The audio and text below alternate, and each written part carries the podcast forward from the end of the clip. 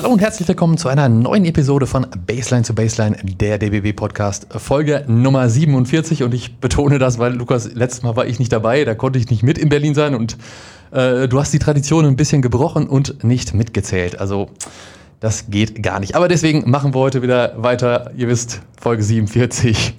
Du musst mehr an unsere Hörer denken, Lukas. Ja, Moritz, im Gegensatz zu dir äh, traue ich unseren HörerInnen tatsächlich zu, den Folgentitel zu lesen. Das ja. Und ja, ähm, ja, genug der Nicklichkeiten. Ähm, wir werden nicht für unsere elitäre Rumlaberei bezahlt, sondern dafür, dass wir in diesem Podcast hinter die Kulissen des deutschen Basketballs schauen.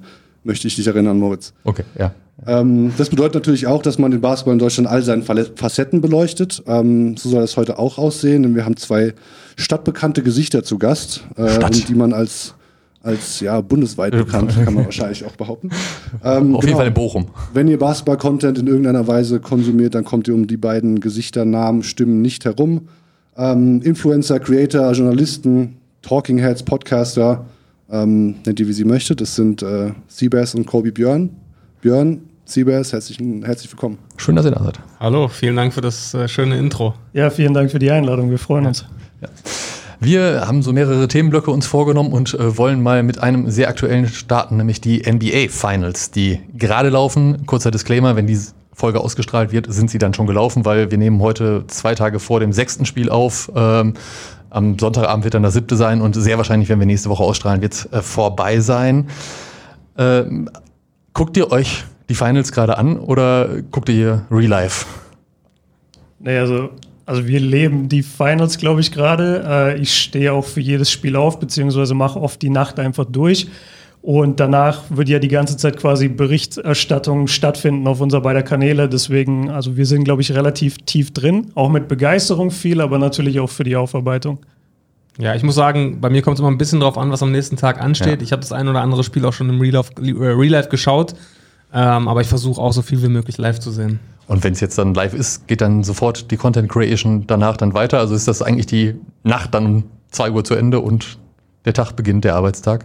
Ja, mehr oder weniger. Also Ja. ich gehe dann meistens direkt ins Studio und fange quasi an, die ersten Sachen vor, also aufzunehmen. Manchmal muss ich dann zu Siebes, oder was heißt muss, aber manchmal, äh, manchmal fahre ich danach dann zu Siebes. Äh, wir nehmen noch für unser gemeinsames Format was auf. Und ja, so ist eigentlich den ganzen Tag dann gefüllt mit Content Creation, was dann so im Laufe des Tages auch veröffentlicht wird. Aber war das bei euch immer schon so, also auch während der Regular Season, dass ihr eher zu äh, Team Live anstelle von Team Real Life tendiert? Also ich persönlich bin in der Regular Season komplett Team Real Life, Ja. weil es einfach auch zu viel ist. Ja. Wie entscheidest du dann, was schaust du? Also wenn wirklich mal ein schönes Matchup äh, auf dem Schedule steht oder samstags die Spiele um 21.30 Uhr, Sonntags auch, die genau. nimmt man natürlich live mit. Ja. Aber in der Regular Season schaue ich wirklich tief in der Nacht sehr, sehr wenig, muss ich sagen. Ja, ja, ich habe das, ich weiß nicht, in welchem Podcast wir schon mal drüber gesprochen hatten, aber für mich war diese, ähm, diese All-Possession-Recaps, Game ähm, die waren für mich der Gamechanger. Ähm, auch so während Berufsalltag irgendwie ein paar Games reinzukriegen. Ähm, und auch, keine Ahnung, ich weiß nicht, wann ich das letzte Mal ein Spiel live gesehen habe tatsächlich. Also nur Sonntagabends zur, zur deutschen Primetime sozusagen, aber Team Live bin ich. Ja, vor allem in der Zeit, raus. in der du ein Spiel nachts live schaust, kannst, Kannst du du- fünf Spiele schauen im All Possessions ja, Recap. ja, ne? Und genau. da hast du natürlich gerade in der Regular Season viel mehr von, gerade Ja. wenn du möglichst so viel auf dem Schirm haben willst. Ja. Kurze, äh, kurze Fußnote für alle, die es dann nicht kennen. Das ist äh, also All Possession Recap heißt, das Spiel wird kondensiert sozusagen, ohne Auszeiten, ohne Freiwürfe sogar. Also ich nehme mal nur die Manchmal wird auch Angriffe der, so der Ballvortrag so ein bisschen rausge ausgeschnitten, geschnitten tatsächlich. sodass es wirklich sehr stark zusammengeschrumpft wird und man nur die, die Korb Korbaktionen fast sieht. Genau. Genau. Ja. Ihr wart ja aber auch schon mal bei den Finals, bei den Finals selbst vor Ort. Ne? War das dieses Jahr, hat es nicht geklappt? Keine Option, gab es keine Tickets, keine Akkreditierung? Nee, dieses Jahr war es ein bisschen komplizierter, weil einfach durch die Corona-Situation der letzten paar Jahre war die NBA etwas strenger, quasi, was, was alles angeht. Und wir hätten es irgendwie hinbekommen. Also wir, wir hatten schon so die, die richtigen Zugänge, aber es war dann ein bisschen zu knapp und ein bisschen zu schwer zu organisieren. Wann wir äh, wirklich zusammen einmal da waren, war 2019. Das war Raptors gegen Warriors, äh, wo Kawhi, Kawhi Leonard noch bei den Raptors war. Und da waren wir für zwei Spiele in Golden State. Und das war schon eine unglaubliche Erfahrung, da mal live dabei zu sein und vor allem vor dem Spiel unten auf dem, äh, unten auf dem Parkett ja. äh, bei der Pressekonferenz dabei zu sein. Also das sind schon die Momente, die man für die Ewigkeit mitnimmt. Ja. Ist ja auch ein bisschen, also du hast gesagt, der, der Access wird ein bisschen zurückgeschraubt. Ähm, man hört ja auch, dass so dieser Locker Room Access für, sage ich mal, ohne euch zu nahe zu treten, äh, x-beliebige Journalisten ähm, so ein bisschen äh, auch prinzipiell einfach nicht mehr möglich gemacht werden soll. Ähm, was natürlich sehr schade wäre. Aber ist es nicht eh so, dass man, also ich war noch nie akkreditiert zum, zum NBA-Spiel, aber ist es so, dass es da verschiedene ähm, Klassen gibt, zu denen man, also dass du als Journalist reinkommst, aber nicht aufs Parkett darfst, zum Beispiel? Also seitdem es, seit der, seit der Corona-Lage oder seitdem die Corona-Situation da ist, wurde es auf jeden Fall eingeführt. Ähm, dieses Jahr habe ich auch gelesen, es gibt mehrere Tiers. Mhm. Ähm, das, da kannst du vielleicht mit, mit Tier One darfst du dann wirklich runter aufs Feld in die Kabine, darfst persönlich bei der Pressekonferenz dabei mhm. sein und Tier 2 darfst du dann vielleicht nur per Zoom die, die Fragen stellen. Also genau weiß ich es nicht, aber da gibt es auf jeden Fall unterschiedliche Tiers oder unterschiedliche Stufen. Als wir da waren, glaube ich, gab es das noch nicht. Also wir konnten uns da theoretisch frei bewegen, konnten in die Kabine und konnten machen, was wir wollten. Ja, ich erinnere mich, wir waren ja 2019, da warst du noch nicht da, Lukas auch da. Also der einzige Unterschied war, glaube ich, dass die äh, etwas bekanntere Journalisten unten sitzen durften auf den Presseplätzen und alle anderen gerade aus dem Ausland dürfen immer ganz unterm Dach dann auf den Presseplätzen ja. äh, sich zusammenfinden. Und da trifft man dann auch den einen oder anderen aus Deutschland. Also ja, das, das ist das ne, in den meisten Arenen zumindest. Was ja bei uns auch teilweise der Fall ist, einfach aus Platzgründen. Ja, kannst sich alle unten an, den, an das Spielfeld ransetzen.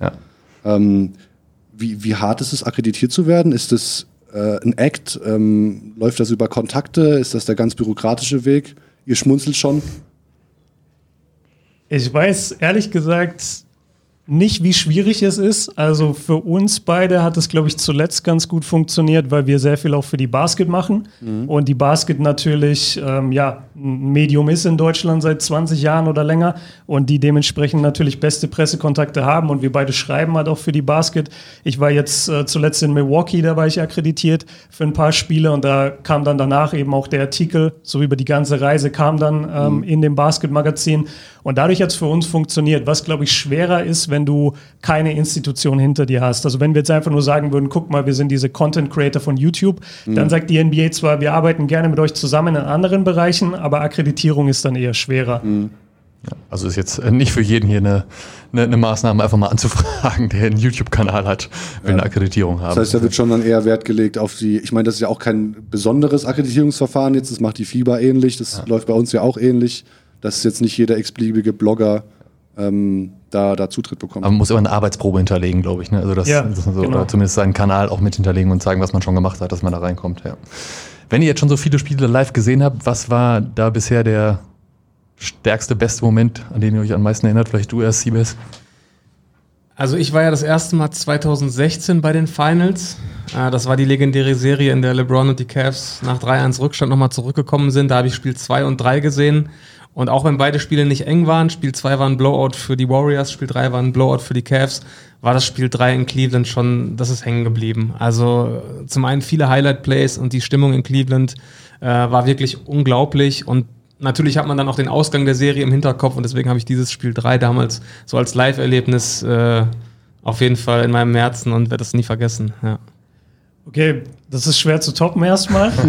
2016er Finals. Ähm, nee, bei mir ist es tatsächlich dieses Jahr da war es, äh, da sind es eigentlich zwei Momente. Einmal, ich war akkreditiert bei dieser Milwaukee-Reise eben und Janis ist mein Lieblingsspieler und ihn dann mal zwei, drei Spiele hautnah zu sehen, vor allem beim Warm-up. Und das Schöne ist, ich bin in der Saison hingegangen und in der Saison sind so gut wie keine Journalisten in Milwaukee. Ich war bei dem einen Spiel, das war Milwaukee gegen die Hornets, das interessiert halt niemand von den US-Medien. Mhm. Und da war ich wirklich als einziger Journalist in Anführungszeichen da gesessen und konnte mir halt alles angucken.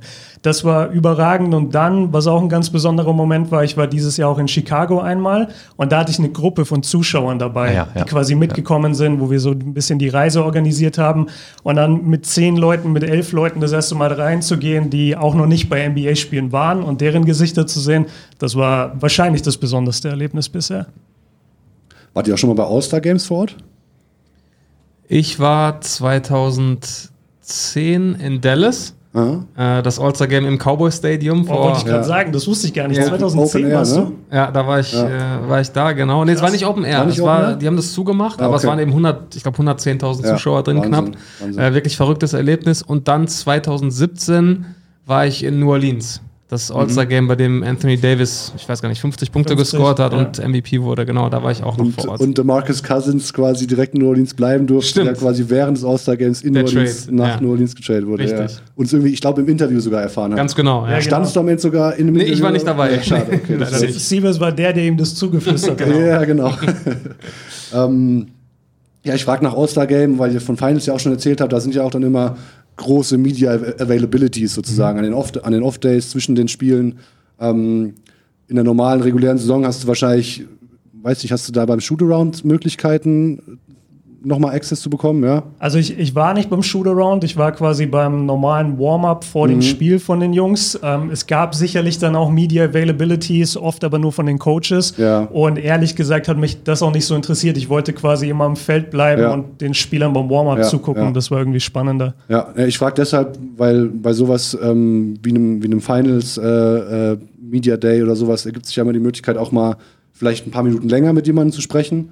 Ähm, wer war euer, euer coolstes Interview, was so euch am, meist, am, am meisten im, in der Erinnerung äh, geblieben ist? Und wer hat euch vielleicht das Leben als, als Journalist ein bisschen schwerer gemacht? Also so viele Interviews hatten wir noch gar nicht. Wenn wir vor Ort sind bei den Finals, sind wir, glaube ich, eher so die bisschen im stillen Beobachter und dann darüber schreiben oder vloggen für unsere Kanäle. Ich hatte jetzt äh, ein cooles Erlebnis vor ein paar Monaten. Da durfte ich die Wagner-Brüder interviewen. Erst im Rahmen von einer NBA-Geschichte. Da weiß ich gar nicht, wo das ausgestrahlt wurde. Das war auch auf Englisch. Und dann habe ich fünf Minuten quasi für meinen Kanal bekommen. Und da habe ich mich super gut mit den Jungs unterhalten, ähm, habe unter anderem Recherche benutzt, die ich aus eurem Podcast gezogen habe und ähm, also aus dem DBB-Podcast, wenn sie zum Interview da waren. Und das war eigentlich ziemlich cool, weil die Jungs wahnsinnig nett sind, gut geantwortet haben, äh, danach noch so ein bisschen Props gegeben haben für den YouTube-Kanal, äh, für unser beider Format sogar. Das hat mich sehr gefreut. Ja, Moritz war ja bei uns auch der, so ein bisschen der Chartstürmer, hat uns, der hat uns ganz nach oben katapultiert. Äh, Moritz Wagner. Ähm, Moritz Wagner, ja. War ein geiles Interview, ja. Ja, Bei definitiv. dir? Wie sieht es bei dir aus? Ja, bei mir hattet ihr auch tatsächlich eure Finger im Spiel, auch erst kürzlich gewesen, das Ja, Dirk Nowitzki-Interview. Ne? Natürlich äh, einmalige Gelegenheit, wirklich 15 Minuten mit ihm da zu sitzen. Äh, man hatte sich immer mal schon getroffen, auch ein bisschen gequatscht, aber wirklich so ein ja, offizielles Interview von meinem Kanal zu führen mit, mit Dirk Nowitzki, das war schon ein ganz besonderes Erlebnis. Und man muss dazu sagen, er ist natürlich auch ein extrem dankbarer Interviewgast und es hat wirklich großen Spaß gemacht und war auch eine, eine runde Sache am Ende. Ja. Ja, vor allem da hat er diesen Medienmarathon, also ist er auch gewohnt über 20 Jahre NBA, ähm, aber da in Berlin hat er auch einen guten Marathon hingelegt. Wir waren dann die, die Letzten, also er war zuletzt dann bei uns. Ich glaube, ihr wart die vorletzte Station oder Mhm, auch relativ am sein, Schluss. ja. Und äh, ja, ich war auch sehr, sehr angetan, sehr beeindruckt davon, dass er einfach, also wahrscheinlich wurde ihm auch ein oder zweimal die gleiche Frage gestellt, gehe ich mal von aus. Definitiv. Ähm, Und er hat das echt, also sehr bemerkenswert. Ich glaube, das ähm, kann man gar nicht genug schätzen. Ja. Nicht nur ein oder zweimal wahrscheinlich. Aber äh, gut. Was ja auch in der NBA noch mal ein bisschen anders ist als in Deutschland, ist das Ganze drumherum. Ne? Also das merkt man. Und an, an so einem Punkt habe ich das 2019 auch gemerkt. Als Presse, das Presse-Catering, was du unten bekommst, ist ja auch schon oft genug ziemlich geil. Also du wirst als, als, als Journalist ja ordentlich gepampert. Habt ihr da auch irgendwie so ein Highlight, wo es irgendwie das, äh, das Beste bisher gab, wo man eigentlich fast schon noch gerne im Raum sitzen bleiben würde, um zu schlemmen, statt Ich glaube, du hast krassere solche Geschichten. Ich überlege gerade. Also wir, ich muss dazu sagen, ähm, wir wurden ja, ich habe ja gerade 2016 erwähnt, wir Ja. wurden 2016 und 17 zu den Finals eingeladen. Also ich und meine beiden Jungs vom Bullshit TV damals. Und damals war es wirklich noch so, da hat die NBA, NBA angefangen, wirklich so Creator-Reisen zu machen und einfach Leute einzuladen, wahrscheinlich um auf Reichweite zu gehen. Und da waren wir mit einer Gruppe von, von Leuten aus ganz Europa waren wir, waren wir eingeladen. Und äh, da hatten wir dann noch bei ein, zwei Spielen, dann waren wir in so Logen äh, mit, mit Buffet und allem drum Das- und dran. Und das war schon ganz nett. Da haben wir uns einmal auch eine Loge mit Dwight Howard und Karen Butler geteilt. Und das, das war wirklich schon, das war, das war wirklich schon äh, ganz nett. Da gab es auch leckeres Essen. Kann mich jetzt im Detail gar nicht mehr an die Art der Speisen erinnern, aber das ist auch so hängen geblieben, so als, als sehr äh, ja, verrücktes, surreales Erlebnis. Ja, Ich hoffe, Dwight Howard hat seine, hat seine Schlangen zu Hause gelassen. ja glücklicherweise, ja. Ähm, ja, zurück zum Wesentlichen. Ähm, bleiben wir noch ein bisschen in der, in der NBA. Ähm, wir haben vorhin so ein bisschen als Disclaimer, glaube ich, schon gesagt, dass, dass die Finals äh, underway sind, aber wenn diese Podcast-Folge erscheint, eben schon vorbei sein werden. Ähm, jetzt habt ihr noch die Möglichkeit, äh, Tipps abzugeben. Es ist äh, tough. Also, ich glaube, es ist Schüttelt schon den Kopf. Also, sehr unberechenbare Finals für, für, für meinen Geschmack. Wie, wie seht ihr das? Also im Moment muss man sagen, die Warriors führen 3 zu 2 und in zwei Tagen ist quasi Game 6. Ich tippe darauf, dass die Warriors es am Ende machen werden. Ich glaube, dass Boston zum einen so ein bisschen die Puste ausgeht und man auch ein bisschen die Unerfahrenheit langsam merkt, je weiter die Serie voranschreitet. Und mhm. im Umkehrschluss merkt man aber auch, wie viel stärker die Warriors von Spiel zu Spiel werden. Selbst wenn es bei Steph mal nicht so gut läuft, der bisher eigentlich überragend gespielt hat. Und ich gebe dir vollkommen recht, also unberechenbar. Wir hatten vorhin eine Aufnahme, wo wir auch über ein bisschen den Finals-Stand geredet haben. Und da hat Siebes dann gesagt, guck mal, letzte Woche saßen wir hier und haben uns gefragt, haben die Warriors noch eine Chance? Ja. Heute saßen wir ja. da in unserer Aufnahme und haben uns gefragt, haben die Celtics noch eine Chance? Ja. Ähm, es, es schwankt wirklich von Game zu Game fast. Ja, ich kann mich nur anschließen. Also ich habe auch aufgehört zu tippen und ja. äh, wenn der Podcast jetzt nach den Finals rauskommt, dann kann man ja nur schlecht aussehen, wenn man jetzt sagt, es ja. geht so oder so aus. Ähm, wenn ich mich jetzt festlegen müsste, würde ich auch mit den Warriors gehen. Vielleicht sogar schon in Game 6. Aber ja, die Finals haben uns gezeigt, dass es wirklich nun überhaupt nicht vorhersehbar ist. Ja, ja, Aber selbst da würdest du nicht mehr tippen, weil du postest mal ab und zu auch Tippscheine, wo du was machst. Da bin ich jetzt wirklich raus. Also nach dem letzten Erfolg ging es dann nur noch bergab, deswegen habe ich das Thema jetzt auch ruhen lassen. Ja, äh, ja. Also ich äh, wage es auch nicht, mich da aus dem Fenster zu lehnen, aber ähm, ich denke, wenn die Warriors ein 0 von 9, glaube ich, von draußen was bei Curry, wenn die so ein Spiel überleben, mhm. ähm, aber Thema unberechenbar, vor, keine Ahnung, nach Spiel 2 hat man gesagt, als äh, Steph dieses kranke Spiel hatte, ich glaube, Spiel das kranke Spiel war Spiel 4, als er die 43. Ja, genau, war Spiel 4. Ja. Genau. Äh, da dachte man so, oh krass, was machen sie, wenn der Mann nicht so heiß läuft und Otto Porter, glaube ich, irgendwie auch ge geklungt, geklungt, alles von außen. Und da hat man so gesagt, ja, wo, wo ist die Hilfe so? Das sind nicht mehr die, die Dynasty Warriors. Und äh, plötzlich kommt dann irgendwie Andrew Wiggins mit 23 und 16 um die Ecke oder sowas. Ja. Ähm, deswegen, äh, ich glaube, wenn, wenn die Warriors so ein Spiel überleben, dann schlägt die Uhr schon, schlägt die Nadel schon so ein bisschen Richtung Golden State aus, aber ähm, ich würde es äh, Daniel und dem Team auf jeden Fall gönnen. Stichwort Daniel, was, also woran liegt das, glaubt ihr, dass er, dass er keine Spielminuten mehr oder nur noch sehr sporadisch was bekommt? Das ist, glaube ich, einfach Matchup-bedingt. Mhm, also, das total. haben wir ja schon oft gesehen, dass es auch in vergangenen Jahren, dass es Serien gab, da, da haben Spieler überhaupt nicht gespielt und in anderen Serien waren sie dann äh, der Star von der Bank. Ne? Mhm. Ne? Und ich glaube, das ist einfach ein unglückliches Matchup für ihn. Ähm, aber man hat, glaube ich, auch in Interviews gemerkt, er stellt sich da voll in den Dienst des Teams und äh, ist voll dabei und ähm, ja, es ist eine undankbare Situation, aber ich glaube, er macht das Beste draus. Mhm. Und ich habe auch das Gefühl, heutzutage ist das gar nicht mehr so eine Schande, wie man das vielleicht darstellen das, möchte. So dieses, ja. der hat nicht in den Finals gespielt, der hat keine Minute gespielt. Wie Siebes sagt, das ist Matchup-bedingt. Und wenn nicht das richtige Matchup auf dem Feld ist, in der NBA ist auch so viel Schach dabei. Einfach der Spieler wird mhm. mehr eingesetzt vom gegnerischen Team, dann kann Thais einfach nicht auf dem Feld stehen, weil er eher für einen anderen Gegenspieler gemacht ist. Und äh, der hat vollkommen recht, sich trotzdem dahin zu stellen und zu sagen, ich bin Teil der Celtics und wenn sie gewinnen, dann ist er auch ein verdienter Champion. Man muss da so ein bisschen weg von diesem, der hat nicht gespielt gespielt, weil NBA ist echt nur Matchup-Hunting. Ja, ja, Stichwort Champion. Es könnte ja die vielleicht absurde Situation eintreten, dass äh, theoretisch Dennis Schröder auch einen Ring Stimmt. haben könnte. Ne? Ich glaube, die können sogar jedem Spieler, wenn Boston jetzt die Meisterschaft gewinnt, jedem Spieler, der in der Saison gespielt hat, könnten die einen Ring geben. Mhm. Wie fändet ihr das, wenn das so käme? Also kann man sich natürlich jetzt schwer hineinversetzen. Ähm, zum einen kann man sagen, man war ja trotzdem Teil des Teams und hat irgendwo auch seinen Teil dazu beigetragen. Andererseits ist er ja relativ früh dann auch weg gewesen. Und ähm, ich kann jetzt nicht für Dennis sprechen, aber ich könnte mir auch vorstellen, dass man, dass man sagt, ja, ich war jetzt nicht wirklich Teil des Ganzen und den Ring möchte ich vielleicht gar nicht haben, aber ich, ich bin da zwiegespalten, also ich kann mir beides vorstellen. Gibt es denn da eigentlich Beispiele, dass andere Spieler, ich weiß über dich gerade. Ob die sich dann den Ring geben lassen, ja. meinst du? Also das, das berühmteste Beispiel ist, glaube ich, Elgin Baylor der ja eine NBA-Legende ist, neunmal in den Finals verloren hat und dann genau in dem Jahr quasi seine Karriere beendet hat, als die Lakers dann am Ende der Saison Meister wurden. Und ich glaube, da war der Fall fast so ein bisschen, dass die dem den Ring so ein bisschen aufzwingen wollten. So, ey, du bist doch Teil dieser mhm. Franchise.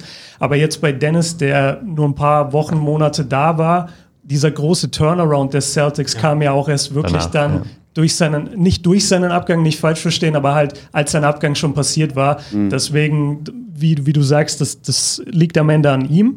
Ähm, da können wir nicht für ihn sprechen, aber ich persönlich fände es ein bisschen komisch. Ja, er hat ja in Berlin in der Pressekonferenz, wurde er danach auch gefragt und hat dazu gesagt, ähm, dass er, also er weiß es nicht, glaube ich, er wüsste auch nicht, ob die Celtics es machen wollen würden.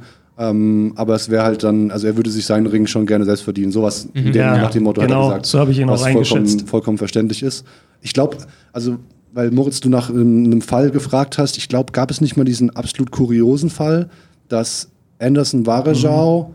bei den äh, ich weiß nicht, wie rum es war, aber er ist ja eine Cavs-Legende eigentlich. Genau. Ja. Und ich glaube, er war ähm, bei den Cavs irgendwie unter Vertrag, dann irgendwie gewaved oder ist halt entlassen worden, ist dann zu den Warriors gegangen und die Cavs haben die Championship geholt und er hat quasi die Finals verloren, aber den Ring bekommen. Ich weiß nicht, ob es, also nagel mich nicht drauf fest, aber irgend so ein Kuriosum, glaube ich, war Als da. du gerade gefragt hast, musste ich auch an ihn denken. Ich habe die Konstellation aber auch nicht mehr Ja, zusammenbekommen. genau. In welcher Reihenfolge ist das abgelaufen ist. Aber sein Ja. Name kam mir gerade auch in den Kopf. Weißt du es noch? Ja, es ist 2016, Ja. glaube ich, Ja. und das ist so, wie du es beschrieben Okay. hast. Er war bei Ja. den Cavs, wurde entlassen, ging dann zu den Warriors und die Warriors haben dann die Finals verloren. Ja, okay. Genau. Und dann konnten ihm die Cavs aber einen Ring geben, Ja. was komplett absurd war. Ja, komplette äh, Galaxy Brain. Ja. Ähm, ja. Äh, Hat er ihn bekommen dann? Also genommen dann auch? Weiß ich, das weiß ich nämlich nicht mehr. Ob er ihn genommen hat, weiß ich nicht. Aber er Ja. war ja, wie du auch gesagt hast, irgendwo eine Cavs-Legende. Ja. Man verbindet ihn ja schon mehr mit den Cavs. Es kann schon sein, dass die ihm den angeboten haben. Ob er ihn angenommen hat, weiß ich nicht. Ja, ja.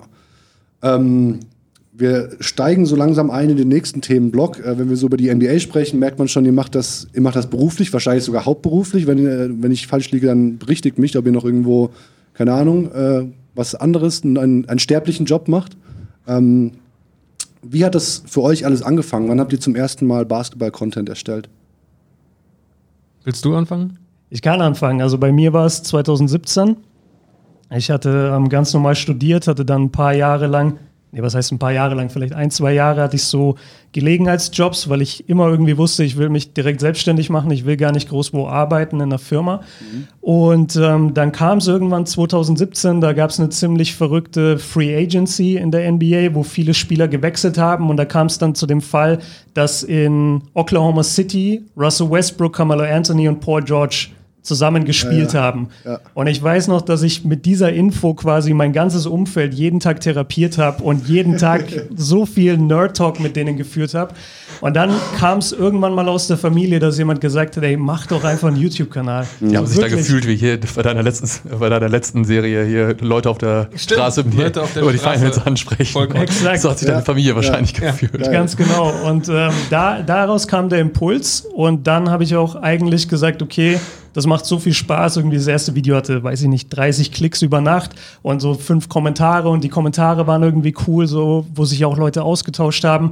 Und dann dachte ich, ey, das ist es irgendwie. Und seitdem bin ich dabei geblieben. Also seit dem ersten Video gab es eigentlich kein Zurück mehr. Mittlerweile ist natürlich alles ein bisschen größer, mehr Kanäle, mehr Podcasts und so weiter. Mit Siebes viel zusammenarbeiten.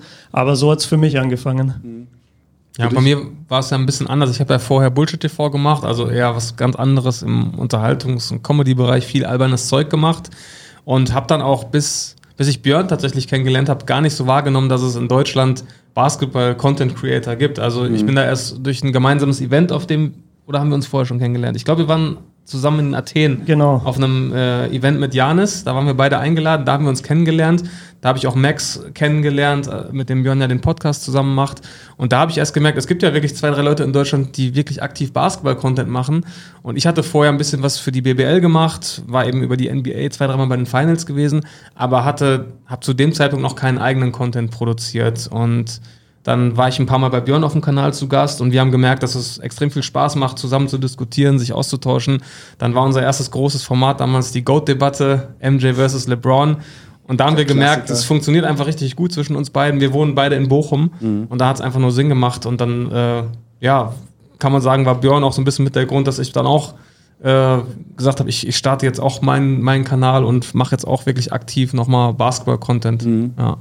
Aber es ist ja schon spannend. Ich meine, ihr spielt beide selbst auch Basketball Mhm. und wir haben ja auch schon mal gegeneinander gespielt, aber das heißt, es ist erst später so der Gedanke gekommen, Basketball könnte man wirklich auch als Content nehmen. Das finde ich ja, wo du selber, also das war vorher gar nicht so im Kopf drin. Das könnten, Das war gar nicht so im Kopf drin, weil ähm, ich eben aus dieser anderen Sparte kam Ja, ja. und wir da auch eine Zeit lang dann, dann relativ viele Leute erreicht haben. Und ich, ich hatte gar nicht so den Gedanken, dass der Bedarf da ist. Also das, das lag mir irgendwie gar nicht, das war für mich gar nicht so naheliegend, wie es eigentlich hätte sein müssen. Und äh, ich habe das dann wirklich erst durch die, den Austausch mit Björn gemerkt, dass, dass man da wirklich auch Leute erreicht und dass die Leute Bock drauf haben. Ja. Wobei man mal auch dazu sagen muss, die technischen Möglichkeiten sind in den letzten Jahren ja auch besser ge ge geworden und es fehlten wahrscheinlich auch ein Stück weit noch die Vor Vorbilder. Also ein, ein Dre Vogt, der hat schon in Anführungsstrichen influencermäßig was gemacht, schon vorher, aber natürlich auch gab es jetzt auch noch nicht die YouTube-Kanäle und wahrscheinlich in den USA schon mehr als, als hier, aber das ist ja dann auch erst so rübergeschwappt und dass man sich auch zu Hause das Studio so gut aufbauen konnte, wie ihr es ja mittlerweile richtig professionell eingerichtet habt. Gibt es da Vorbilder, die ihr hattet, die euch da also es gab ein paar amerikanische Kanäle, die ich immer mal wieder geguckt habe, aber von dem Content her machen die schon auch andere Sachen. Also ich habe einfach immer irgendwelche Medienoutlets halt gesucht, die letztendlich darüber sprechen, was mich interessiert. Aber dass ich jetzt gesagt habe, okay, es gibt diesen YouTube-Kanal und den kopiere ich jetzt in Deutschland, das wäre auch irgendwie zu billig gewesen. Mhm. Und ich glaube, dann hätte auch die deutsche Community gesagt, die natürlich auch sehr englisch-affin ist, vor allem in der NBA, dann, dann hätten die auch gesagt, ey, du machst ja letztendlich nur das, so da haben mhm. wir keinen Bock drauf. Du, du musstest schon mit einer eigenen Stimme, glaube ich, kommen. Und äh, dann hat es auch funktioniert. Und als wir dann halt angefangen, mehr miteinander zu arbeiten und insgesamt mehr Kollaborationen auch entstanden sind, dann haben die Leute, glaube ich, in Deutschland gemerkt, ey, hier geht wirklich was, hier ist eine ganz coole junge Community, die Bock hat. Und ähm, so ist das Ganze, glaube ich, dann organisch gewachsen, nicht als Kopie jetzt irgendwie aus den USA. Es wird ja jetzt ja keine Zahlen nennen, muss auch nicht sein, aber Lukas hat es ja vorhin schon angedeutet. Es ist euer Hauptjob. Also man kann davon dann auch wirklich leben, diesen Content zu produzieren. Und was sind dann so die Einnahmequellen hauptsächlich? Also das sind natürlich dann äh, mehrere Standbeine. Man hat ja. zum einen den YouTube-Kanal. Ähm, da gibt es natürlich ganz normal das Revenue-Sharing von, von YouTube, wo man an den Werbeeinnahmen beteiligt wird. Dann haben wir natürlich auch Partnerschaften mit Sponsoren, die dann wirklich aktiv ins Video integriert werden. Ähm, nur vom YouTube-Kanal alleine zu leben, würde ich mal behaupten, ist, ist möglich in Deutschland, aber ist, ist noch relativ schwierig. Da muss man schon wirklich sehr gut dabei sein. Aber dann kommen eben auch noch andere Projekte dazu. Bei Björn ist es zum Beispiel der Podcast, der auch extrem erfolgreich ist. Und ähm, so hat jeder noch zwar auch im Basketballkosmos, aber trotzdem neben dem YouTube-Kanal auch noch andere Standbeine, ähm, die dann zum, zum ja, Gesamtmodell beitragen, von dem man dann leben kann. Ja, und ergänzend dazu noch, also was wir beide auch machen, wir haben immer mal Projekte, beispielsweise, also ich habe äh, einen Kalender, den ich jedes Jahr rausbringe, was so halb Motivationstrainer, halb Jahreskalender ist, das ist so ein Buch und ähm, davon gibt es natürlich eine, eine, gewisse Einnahmequelle äh, im Laufe des Jahres. Diese Reisen haben wir angesprochen, Sponsoren, wie Siebes sagt, die dann gezielt auf uns zukommen und sagen, wir würden gerne mit euch diese Videoreihe machen, dafür bekommt ihr Summe X. Und so kommt man dann irgendwie durch die ganzen vielen verschiedenen Standbeine so davon weg, dass man davon leben kann. Ja, aber es ist schon ein harter Grind. Also man kann jetzt nicht morgen einen YouTube-Kanal aufmachen und dann erwarten, dass man in drei Monaten davon lebt. Also ich glaube, ich habe ungelogen die ersten sechs Monate keinen einzigen Cent verdient. Und dann ging es so ganz langsam los, irgendwie mit 50 Euro im Monat, 60 mhm. Euro im Monat. Also es ist schon ein Fight am Anfang. Ja, und wenn man auch Reisen bezahlen will, braucht man noch mehr Geld. Das kostet ja auch dann alles. Definitiv, so USA. Das, ja. Ja. Aber trägt sich mittlerweile eben so bei euch beiden gut durch. Ja. Äh, wir haben jetzt von, von verschiedenen Standbeinen und so gesprochen, äh, verschiedene Formate natürlich auch ähm, und von dem Grind. Ich ziele darauf ab, es gibt ja auch mal Ideen, die nicht so gut funktionieren, wie man sich das so vorstellt. Habt ihr so Formate im Kopf? Erinnert ihr euch an welche, die ihr eigentlich geil fandet, wo die Idee auch irgendwie cool war, die aber einfach nicht funktioniert haben, so ein bisschen gefloppt sind? Hast du was? Ich, ich habe direkt was im Kopf. Äh, ich weiß nicht, ob es daran gelegen hat, dass es groß gefloppt ist oder ob die Konstanz bei mir dann einfach nicht da war. Ich habe mal ein Format bringen wollen, das hieß sowas wie berühmte NBA-Bilder. Und da habe ich dann halt berühmte Snapshots genommen, die jeder kennt, wenn ich jetzt irgendwie das Bild zeige. Mhm. Und dachte mir dann, ich erzähle da um dieses Foto herum so ein bisschen die Story. Und hatte da richtig Bock drauf und habe dann nach dem ersten Video gemerkt, ah krass, jetzt habe ich gar kein Foto mehr, was mich interessiert. Mhm. Also das war so schnell vorbei irgendwie. Ich bin da richtig mit Feuer rein. Und ich glaube, die Leute haben es mir aber verziehen, weil ja trotzdem weiterhin NBA-History-Videos vor allem bei mir viel kamen. Mhm. Aber das ist so eine Idee, wo ich im, am Anfang dachte, ja, mega, und dann nach einem Video schon gemerkt habe, ah, brenne ich doch nicht dafür. Mhm. Also im, im Basketballbereich fällt mir gerade nichts ein. Bei Bullshit TV ist das natürlich im Laufe der Jahre sehr, sehr häufig passiert. Achtung, viel Bullshit produziert. Viel Bullshit produziert. wir haben, wir haben äh, 2020 mal so eine eigene Büroserie produziert. Ähm, die aber geil war, muss ich, muss die ich einwerfen. inspiriert oder was? Ja, so ein bisschen ja. Stromberg inspiriert, ja, kann ja. man schon sagen. Ähm, zehn Folgen, auch ein bisschen aufwendiger mit Team und, und auch ein bisschen Geld in die Hand genommen, damit es mhm. hochwertig aussieht. Wir persönlich haben es extrem gefeiert und wir haben auch viel positives Feedback bekommen, aber es ist klickmäßig komplett gefloppt. Und dann äh, wenn du dir anschaust, dass du dich dann da hinsetzen kannst und ein paar äh, Tinder-Screenshots vorlesen kannst und das wird anscheinend mehr geklickt als mhm. etwas, in das du so viel Liebe steckst. Das tut dann schon weh. Wir haben es trotzdem durchgezogen bis zum Ende, aber es gehört dazu. Ja, mhm. Wenn du wirst auch Dinge machen, die floppen, das ist einfach Teil der Reise. Klar. Wenn ich jetzt nach dem Flop-Format frage, äh, könnt ihr euch vorstellen, möchte ich natürlich auch hören, worauf ihr vielleicht, keine Ahnung, am meisten stolz seid, vielleicht nicht unbedingt, aber welches Format ihr einfach was einfach durch die Decke ging, wo ihr dachtet, richtig geil, dass das jetzt durch die Decke geht? Also, wenn wir schon hier zusammen sitzen, dann sollte man auf jeden Fall Shots Feiert, äh, glaube ich, erwähnen. Ja. Das ist ja unser gemeinsames Format. Das ist tatsächlich aus dieser Goat-Debatte damals heraus entstanden, da wir es damals so gemacht haben, dass wir uns immer vorher festlegen mussten, wer die Seite MJ vertritt und wer die Seite LeBron vertritt. Und so haben wir uns mhm. dann immer in jeder Runde äh, gebettelt. Und dann haben wir gesagt, es funktioniert so gut, das ist eine geile Dynamik, äh, dass man wirklich guckt, wie finde ich jetzt für die eine Seite Argumente, obwohl die vielleicht thematisch einen riesen Nachteil mhm. hat. Und wie mache ich das auf der anderen Seite? Und dann haben wir gesagt, das können wir eigentlich auch auf den NBA-Alltag übertragen. Und äh, so ist ein wöchentliches Format entstanden, was wir jetzt auch schon wieder seit fast drei Jahren, glaube ich, machen. Ja. Und äh, ja, man kann sagen, auch sehr, sehr beliebt ist. Und mhm. äh, ja, ich glaube, da, da sind wir beide sehr happy mit. Ne? Total, also da ist auch das Produktionslevel sehr, sehr hoch. Äh, wir nehmen das immer bei Siebes im Studio auf. Die Kameraqualität ist sehr hoch, also für YouTube auch einfach so äh, mit dem technischen Anspruch, muss man sagen. Ähm, sind wir da sehr zufrieden, glaube ich. Und insgesamt haben wir schon gesagt, wir hatten immer einen ganz guten Draht, haben das immer gemerkt in der Zusammenarbeit. Und dann gab es so eine kurze Phase, wo wir ein paar Monate überlegt haben, was sollen wir machen? Wo, worauf haben wir Bock? Wo könnten wir zusammen wirklich wöchentlich sozusagen fast funktionieren? Und dann kam irgendwann die Idee zu Shots Fired und da sind wir, glaube ich, beide sehr happy damit, ja. Steckt da eigentlich noch ein Team hinter? Also hinter der Kamera, in der Postproduktion? Gibt es da noch Leute oder macht ihr das alles selbst?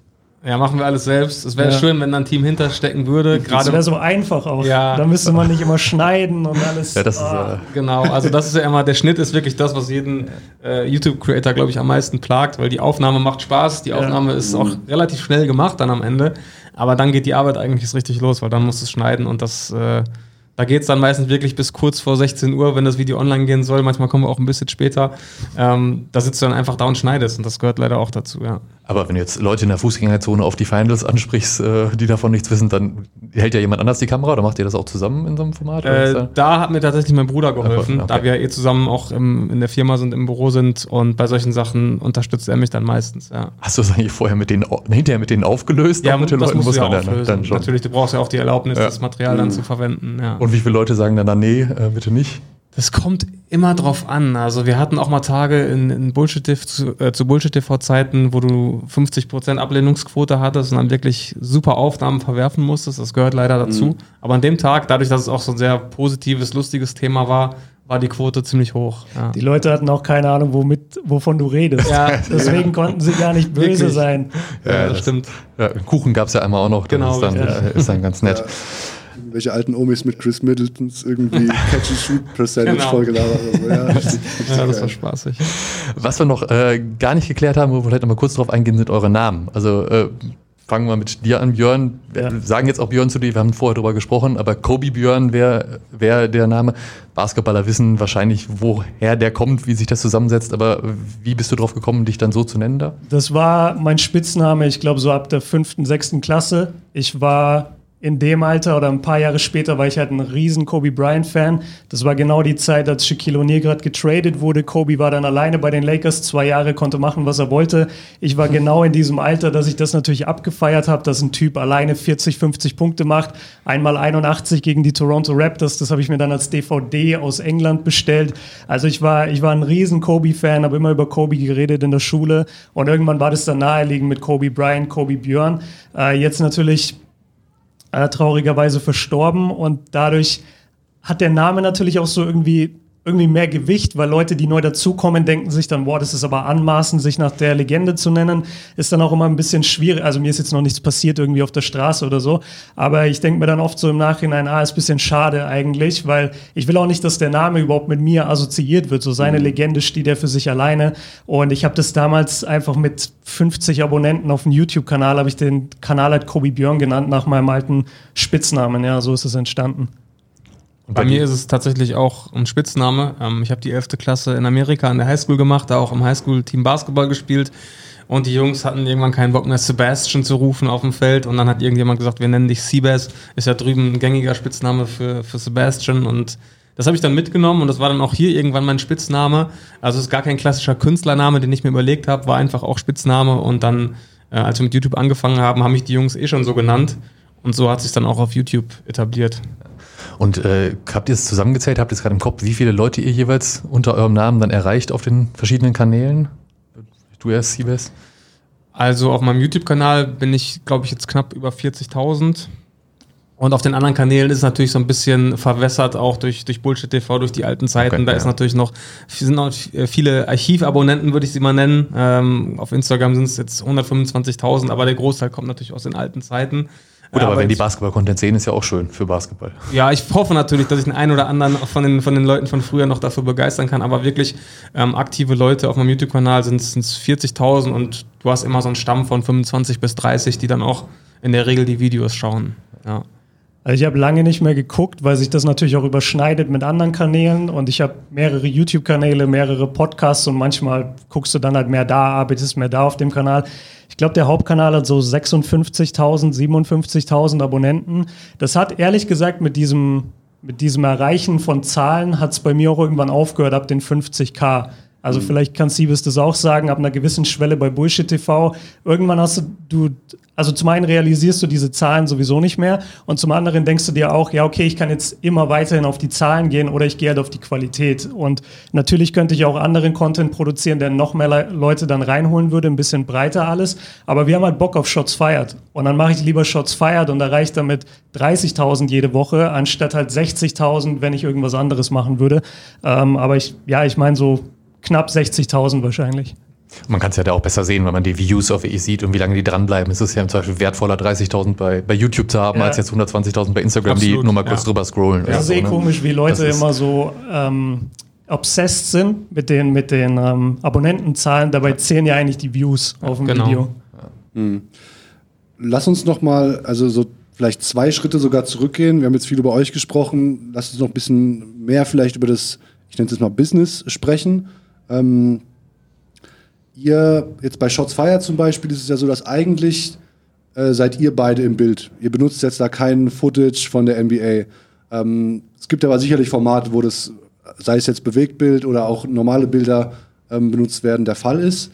Ähm, die NBA drückt da ja in Sachen äh, Rechte und Lizenzierung und so, beziehungsweise Bildmaterial äh, auf Social Media schon seit, seit längerer Zeit beide Augen zu. Also sagt eigentlich, es ist für uns Werbung und ähm, eigentlich kann jeder auf YouTube und auf Insta machen mit, dem, mit, den, äh, mit den Videos, was er möchte. Ähm, der künftige Medienpartner der BBL, ähm, S-Nation, hat das auch so ein bisschen angedeutet in, in, dem, in dem Podcast von der, von der BIG, war dieser Christian Seifert zu Gast. Und der hat es so angesprochen, auch mit Blick auf die NBA, dass er das quasi so ein bisschen ausweiten möchte. So nach dem Motto, wir müssen Basketball in Deutschland auf die Schulhöfe bekommen. Das war so sein, seine Phrase. Ähm, auf die Schule in die Smartphones. Ja, ja, genau. Das, das ist der Gedanke dahinter. Ähm, also eine ähnliche Handhabe angekündigt. Glaubt ihr, dass das für Leute wie euch, die einen ähnlichen Job machen, vielleicht mehr den Fokus noch auf die BBL äh, rücken? Ähm, Björn, du machst es ja, also BBL-Content eigentlich findet bei dir nicht statt. Du arbeitest ja für die BBL. Ähm, das dürfte ja eine gute Sache sein, oder? Es klingt auf jeden Fall nach einer guten Sache. Wie es dann später umgesetzt wird, muss man abwarten. Aber ich glaube, ähm, die NBA hat da ähm, sehr sinnvoll gehandelt, als sie schon vor Jahren gesagt haben, wir, wir striken dann nichts weg. Man kann das natürlich nicht monetarisieren, das muss man mhm. auch sagen, okay. was auch irgendwo nachvollziehbar ist. Ähm, aber es bringt halt Reichweite. Und gerade die junge Generation, die wirklich nur noch häppchenweise Content konsumiert über TikTok, wo Videos manchmal nur sechs, sieben Sekunden lang sind, mhm. wenn die die Möglichkeit haben, das, das größte Highlight der letzten Nacht mal eben zu konsumieren zwischen zwei Schulstunden oder wie auch immer, dann bringt das der NBA natürlich was. Und wenn wir in Deutschland dann irgendwann auch die Möglichkeit haben, den Leuten die BBL zugänglicher zu machen, dann ist das, glaube ich, ein Riesenplus, weil Magenta Sport hat einen super Job gemacht, das kann man sagen, aber wie du gesagt hast, es war schwer zugänglich. Du musst mhm. dieses Abo schon haben und ich glaube, die wenigsten sagen, ich buche jetzt mal Magenta Sport, um zu gucken, wie mir Basketball gefällt. Mhm. Sondern du musst erst erkennen, dass dir Basketball gefällt und dann buchst du Magenta Sport. Und ich glaube, ähm, wenn man mit der Herangehensweise dann ähm, das handhabt, kann das, glaube ich, auf jeden Fall nur positive Effekte mit sich bringen. Ich glaube tatsächlich, das kann der große Durchbruch dann am Ende werden für mhm. die BBL, weil die NBA ist deswegen überall, weil wir es posten dürfen. Mhm. Also da muss man auch nochmal sagen, was Siebes schon gesagt hat, die Monetarisierung ist halt weg. Ne? Also auf mhm. meinem Hauptkanal zum Beispiel, der mit den fast 60k, da ist es so, jedes Video ist quasi für mich gesperrt, dass ich davon die Werbeeinnahmen bekomme. Aber was natürlich cool ist, man bekommt halt irgendwo die Reichweite, wenn man damit eben gute Sachen anstellt. Und wenn das gleiche mit der BBL möglich wäre, dann gäbe es auch auf meinen Kanälen mehr BBL-Content. Mhm. Aber bisher war es so, dass die BBL oder die, die Rechteinhaber nicht nur das Video quasi geclaimed haben, also das Geld entzogen haben, sondern das Video wurde auch oft einfach gesperrt auf deinem mhm. Kanal. Und das ist natürlich extrem schlecht für deinen Kanal. Da können dann auch Strikes kommen, ja. wo du deinen Kanal verlieren kannst. Und dementsprechend war ich extrem vorsichtig, was BBL-Material okay. angeht. Aber ich hätte überhaupt kein Problem damit, über die BBL zu berichten, wenn der Zugang quasi da wäre und wenn ich wüsste, meinem Kanal kann dann nichts passieren. Ja. Also wenn ich richtig verstehe, heißt das schon, also diese Zugänge zu dem Material und äh, haben den Influencern geholfen und damit auch der NBA an Popularität geholfen in Deutschland in den letzten Jahren, dadurch, dass das möglich war. Würde ich schon sagen. Also die, ja. die wenigsten Leute gucken sich in der Nacht die Live-Spiele an. Die gehen ja. am nächsten Morgen auf Instagram und gucken, was war der krasseste Dank oder auf Twitter oder auf Reddit oder auf sonst irgendwas. Und wenn das möglich wäre, dass wir einfach, wie wir wollen, diese Highlights posten können, muss ja gar nicht monetarisiert sein für uns. Mhm. Wir sind ja auch mehr oder weniger als Leid mit Leidenschaft da rein und haben einfach gesagt, wir wollen den Basketball größer machen. Wenn das mit BBL-Content möglich wäre, also wir, wir sind ready. Es wäre ein schöner Öffner, weil es ist ja immer die Diskussion auch zum Thema Nationalmannschaft, die noch auch bei Magenta ist, aber auch BBL, dass es halt die Schwierigkeit ist, aus einer gewissen Nische rauszukommen. Also kann man schon darauf hoffen, dass das jetzt mit Hilfe von Influencern und diesem neuen Content, der dann hoffentlich kommt, auch ein bisschen breiter gespielt wird und Basketball auch nochmal Popularität gewinnt. Ja, du musst über. Sorry. Nee, ähm, ich habe ihn angeguckt. Also, genau. Ähm, nee, du musst auch überlegen, was, was Basketball eigentlich für ein geiler Sport ist. Ja. Weißt du, der ist extrem kurzlebig, du hast dauernd Ballwechsel, du hast spektakuläre Plays, sowohl Würfe sind spektakulär, als auch die Dunks, als auch die Blocks. Also du hast eigentlich so viele Sachen, die funktionieren, wenn du die Bilder nur zeigen darfst. Und diese Highlights gibt es auch in der BBL. Auf andere Art und Weise. Natürlich sind jetzt nicht die NBA-Athleten, aber es funktioniert. Mhm. Wenn du das den Leuten jeden Morgen zeigen würdest, bevor sie in die Schule gehen, dann hättest du safe einen Schwung, der durch Deutschland geht, wo die Leute einfach mehr Bock haben auf Basketball. Ja, und wir haben gerade auch natürlich äh, so viele gute Spieler in der BBL, auch deutsche Spieler. Ich meine, Alba Berlin stellt gerade einen Rekord nach dem anderen auf, was ja. Scoring-Anteile von ja. deutschen Spielern angeht. Wir haben sieben NBA-Spieler und je mehr man das zugänglich macht und die, viele von denen oder die meisten sind auch riesige Sympathieträger, mhm. die, glaube ich, viele Kids auch für sich begeistern könnten, wenn man einfach mehr mitbekommen würde. Und ich glaube, alles, was in die Richtung äh, zielt und darauf abzielt, den Leuten das einfach zu liefern, for free, ähm, kann dem Basketball nur gut tun. Und man muss ja auch wirklich sagen, die NBA ist da ein krasser, krasser Vorreiter. Ich glaube, die NFL ist bis heute noch nicht so weit, ähm, die da irgendwie hinterherzukommen. Und ähm, ja, vielleicht kann man sich da einfach auch ein bisschen an, der, an dem Vorreiter NBA auch wieder in dem Thema tatsächlich so ein bisschen orientieren. Also ich glaube auch, ich weiß nicht, ob es der große Gamechanger wird tatsächlich, weil ähm, Basketball in Deutschland ja schon auch stattfindet, ähm, auch wenn es natürlich medial, gerade in den Mainstream-Medien, nenne ich sie mal, ja, sehr spärlich ist, wo dann irgendwie ein großer, wo war das letztens, eine große, ich glaube, Süddeutsche Zeitung, großer Artikel über Daniel Theiss und dann war der falsche Theiss abgebildet auf dem, auf dem Foto, Sid Marlon Theiss. Mhm. Ähm, Pro B-Spieler, äh, Pro A-Spieler, glaube ich, aufgestiegen jetzt mit Rostock. Äh, das Auch so, gute Publicity für ihn, aber. Ja, auf jeden Fall. Auf jeden Fall aber so eklatantes Beispiel für Basketballberichterstattung in den Mainstream-Medien in Deutschland. Ähm, ja, aber ich glaube, so ein Weg, um es eben auf die Schulhöfe zu bekommen und ich meine, du sagst es schon direkt, du bist ready. So, du, du würdest es machen. Ist ja Jackpot jetzt nochmal 60.000 Leute mehr sozusagen. Auch wenn das sich natürlich überschneidet. Ja. Viele deiner, deiner FollowerInnen werden sich vielleicht schon mal mit der BBL auch beschäftigt haben und es nicht zum ersten Mal zu hören, wenn du es verwenden kannst. Aber ähm, wie groß, also was ich mich halt frage, wie groß kann der Push sein? Also ich glaube schon, dass basketballtechnisch in Deutschland einfach ein Limit drauf ist. Was auch gar nicht schlimm ist, glaube ich so. Man kann sich auch in der Nische ganz bequem machen und, und schön machen, ähm, ohne jetzt hier Deckel drauf zu halten. Aber ähm, ob jetzt der riesen Gamechanger dadurch kommt, es ist ein Prozess, so würde ich sagen. Aber du musst ja quasi nicht jetzt direkt ansetzen und sagen, okay, wir wollen übermorgen es mit Fußball aufnehmen in Deutschland, sondern was ja. halt funktioniert es, jetzt ist es allein in unserer kleinen Nische. Wir oder ich habe angefangen mit dem Content. Jetzt mittlerweile, vier, fünf Jahre später, hast du bestimmt zehn Leute in Deutschland, die aktiv jeden Tag NBA-Content mhm. machen, die Follower versorgen. Ja. Das sind ja nicht nur wir. Ja. Es sind ja noch viele andere, die andere Bereiche ähm, äh, erreichen können. Und wenn du einfach es schaffen würdest, unabhängig von den großen Medien. Weißt du, wir brauchen dann keine große Zeitung. Du brauchst mhm. dann nicht, dass das im Fernsehen läuft, sondern die Leute haben ihr Smartphone in der Hand, vor allem die Jugend. Mhm. Und ähm, die, die gucken sich nicht RTL explosiv an. Da interessiert es nicht, ob da Daniel Theiss zu sehen ist oder nicht, sondern die wollen das auf Insta oder auf mhm. TikTok sehen. Ja. Also ich glaube schon, dass der Push da wäre. Du hast es jetzt gerade schon angesprochen, es gibt ja mehrere, zehn, zwölf Leute, die mhm. sich jetzt, die so als Namen in den letzten ja, auch zwei, drei Jahren so ein bisschen rausgestochen sind, sind immer mehr dazugekommen. Ihr fangt jetzt auch gerade so ein bisschen an, euch untereinander zu vernetzen. Es gab bei, bei Paul Gude dieses äh, Influencer-Turnier in seiner Halle und äh, da Agentur weiß ich jetzt nicht, aber es gibt sowas, wo, wo es so ein bisschen organisiert wird. Sprecht ihr euch dann jetzt untereinander auch ab, was ihr dann so machen wollt und wie, wie äh, den Basketball zusammen voranbringen wollt? Oder ist das eher. Gibt es eine, eine Basketball-Influencer-Bruderschaft, die sich im Verborgenen trifft und plottet? Also es gibt jetzt, sag mal, keine gemeinsame Dachorganisation, ja. die jetzt uns alle koordiniert. Aber natürlich ist man untereinander vernetzt. Die einen mehr, die anderen weniger. Ähm, Björn und ich machen natürlich viel. Björn macht viel mit Max. Äh, man kennt sich, man tauscht sich aus. Und so Events wie dieses King of Cologne Turnier von Paul Gude tragen natürlich auch dazu bei, dass sich die Szene immer mehr vernetzt und auch persönlich kennenlernt. Das ist, glaube ich, auch immer wichtig. Ich glaube, wenn wir persönlich nicht so einen guten Draht hätten, könnten wir auch kein äh, ja, so erfolgreiches Format zusammen machen. Deswegen ähm, ist das schon auch wichtig, aber es ist jetzt nicht so, dass sich die ganze Szene gemeinsam abspricht und plant, wie gehen wir jetzt die nächsten Woche, Wochen an. Ich glaube, wichtig ist einfach, dass es genug Leute gibt, die etwas machen, dass es immer mehr Leute gibt, die was machen und dass es immer mehr Leute gibt, die das Ganze auch konsumieren. Ja, aber Stichwort Bruderschaft, also wir sind eigentlich mit allen cool. Ja. Wir machen auch schon seit Jahren immer mit allen was.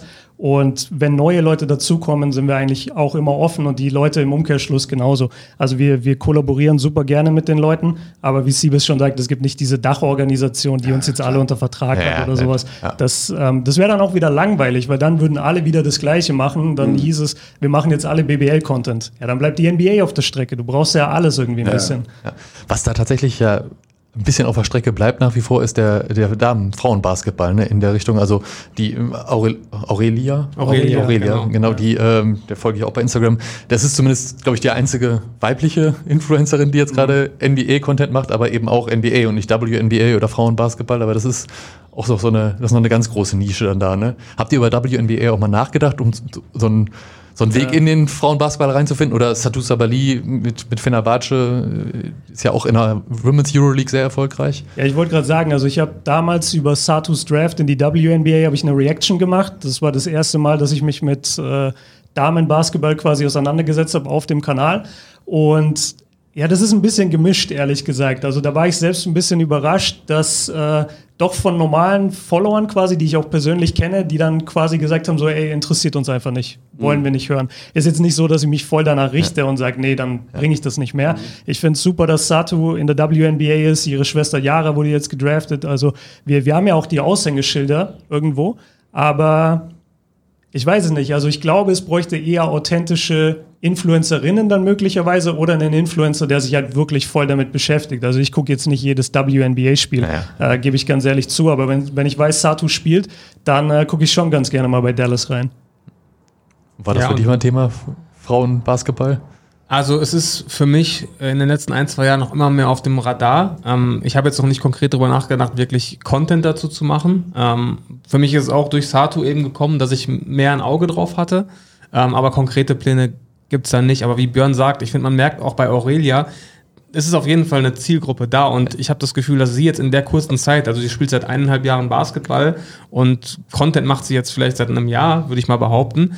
Ähm, die hat da auch jetzt schon wirklich eine relativ aktive Community um sich aufgebaut. Und ich glaube, die Leute freuen sich auch, ähm, dass in dieser ja, ähm, sehr männerlastigen Creator-Szene jetzt auch mal eine Frau so ein bisschen das, das Feld von hinten aufmischt und sagt, hier, ich zeige euch, wie ich anfange, Basketball zu spielen. Ich bin in eineinhalb Jahren zu einer wirklich guten Basketballerin geworden, weil ich einfach dranbleibe, weil ich trainiere.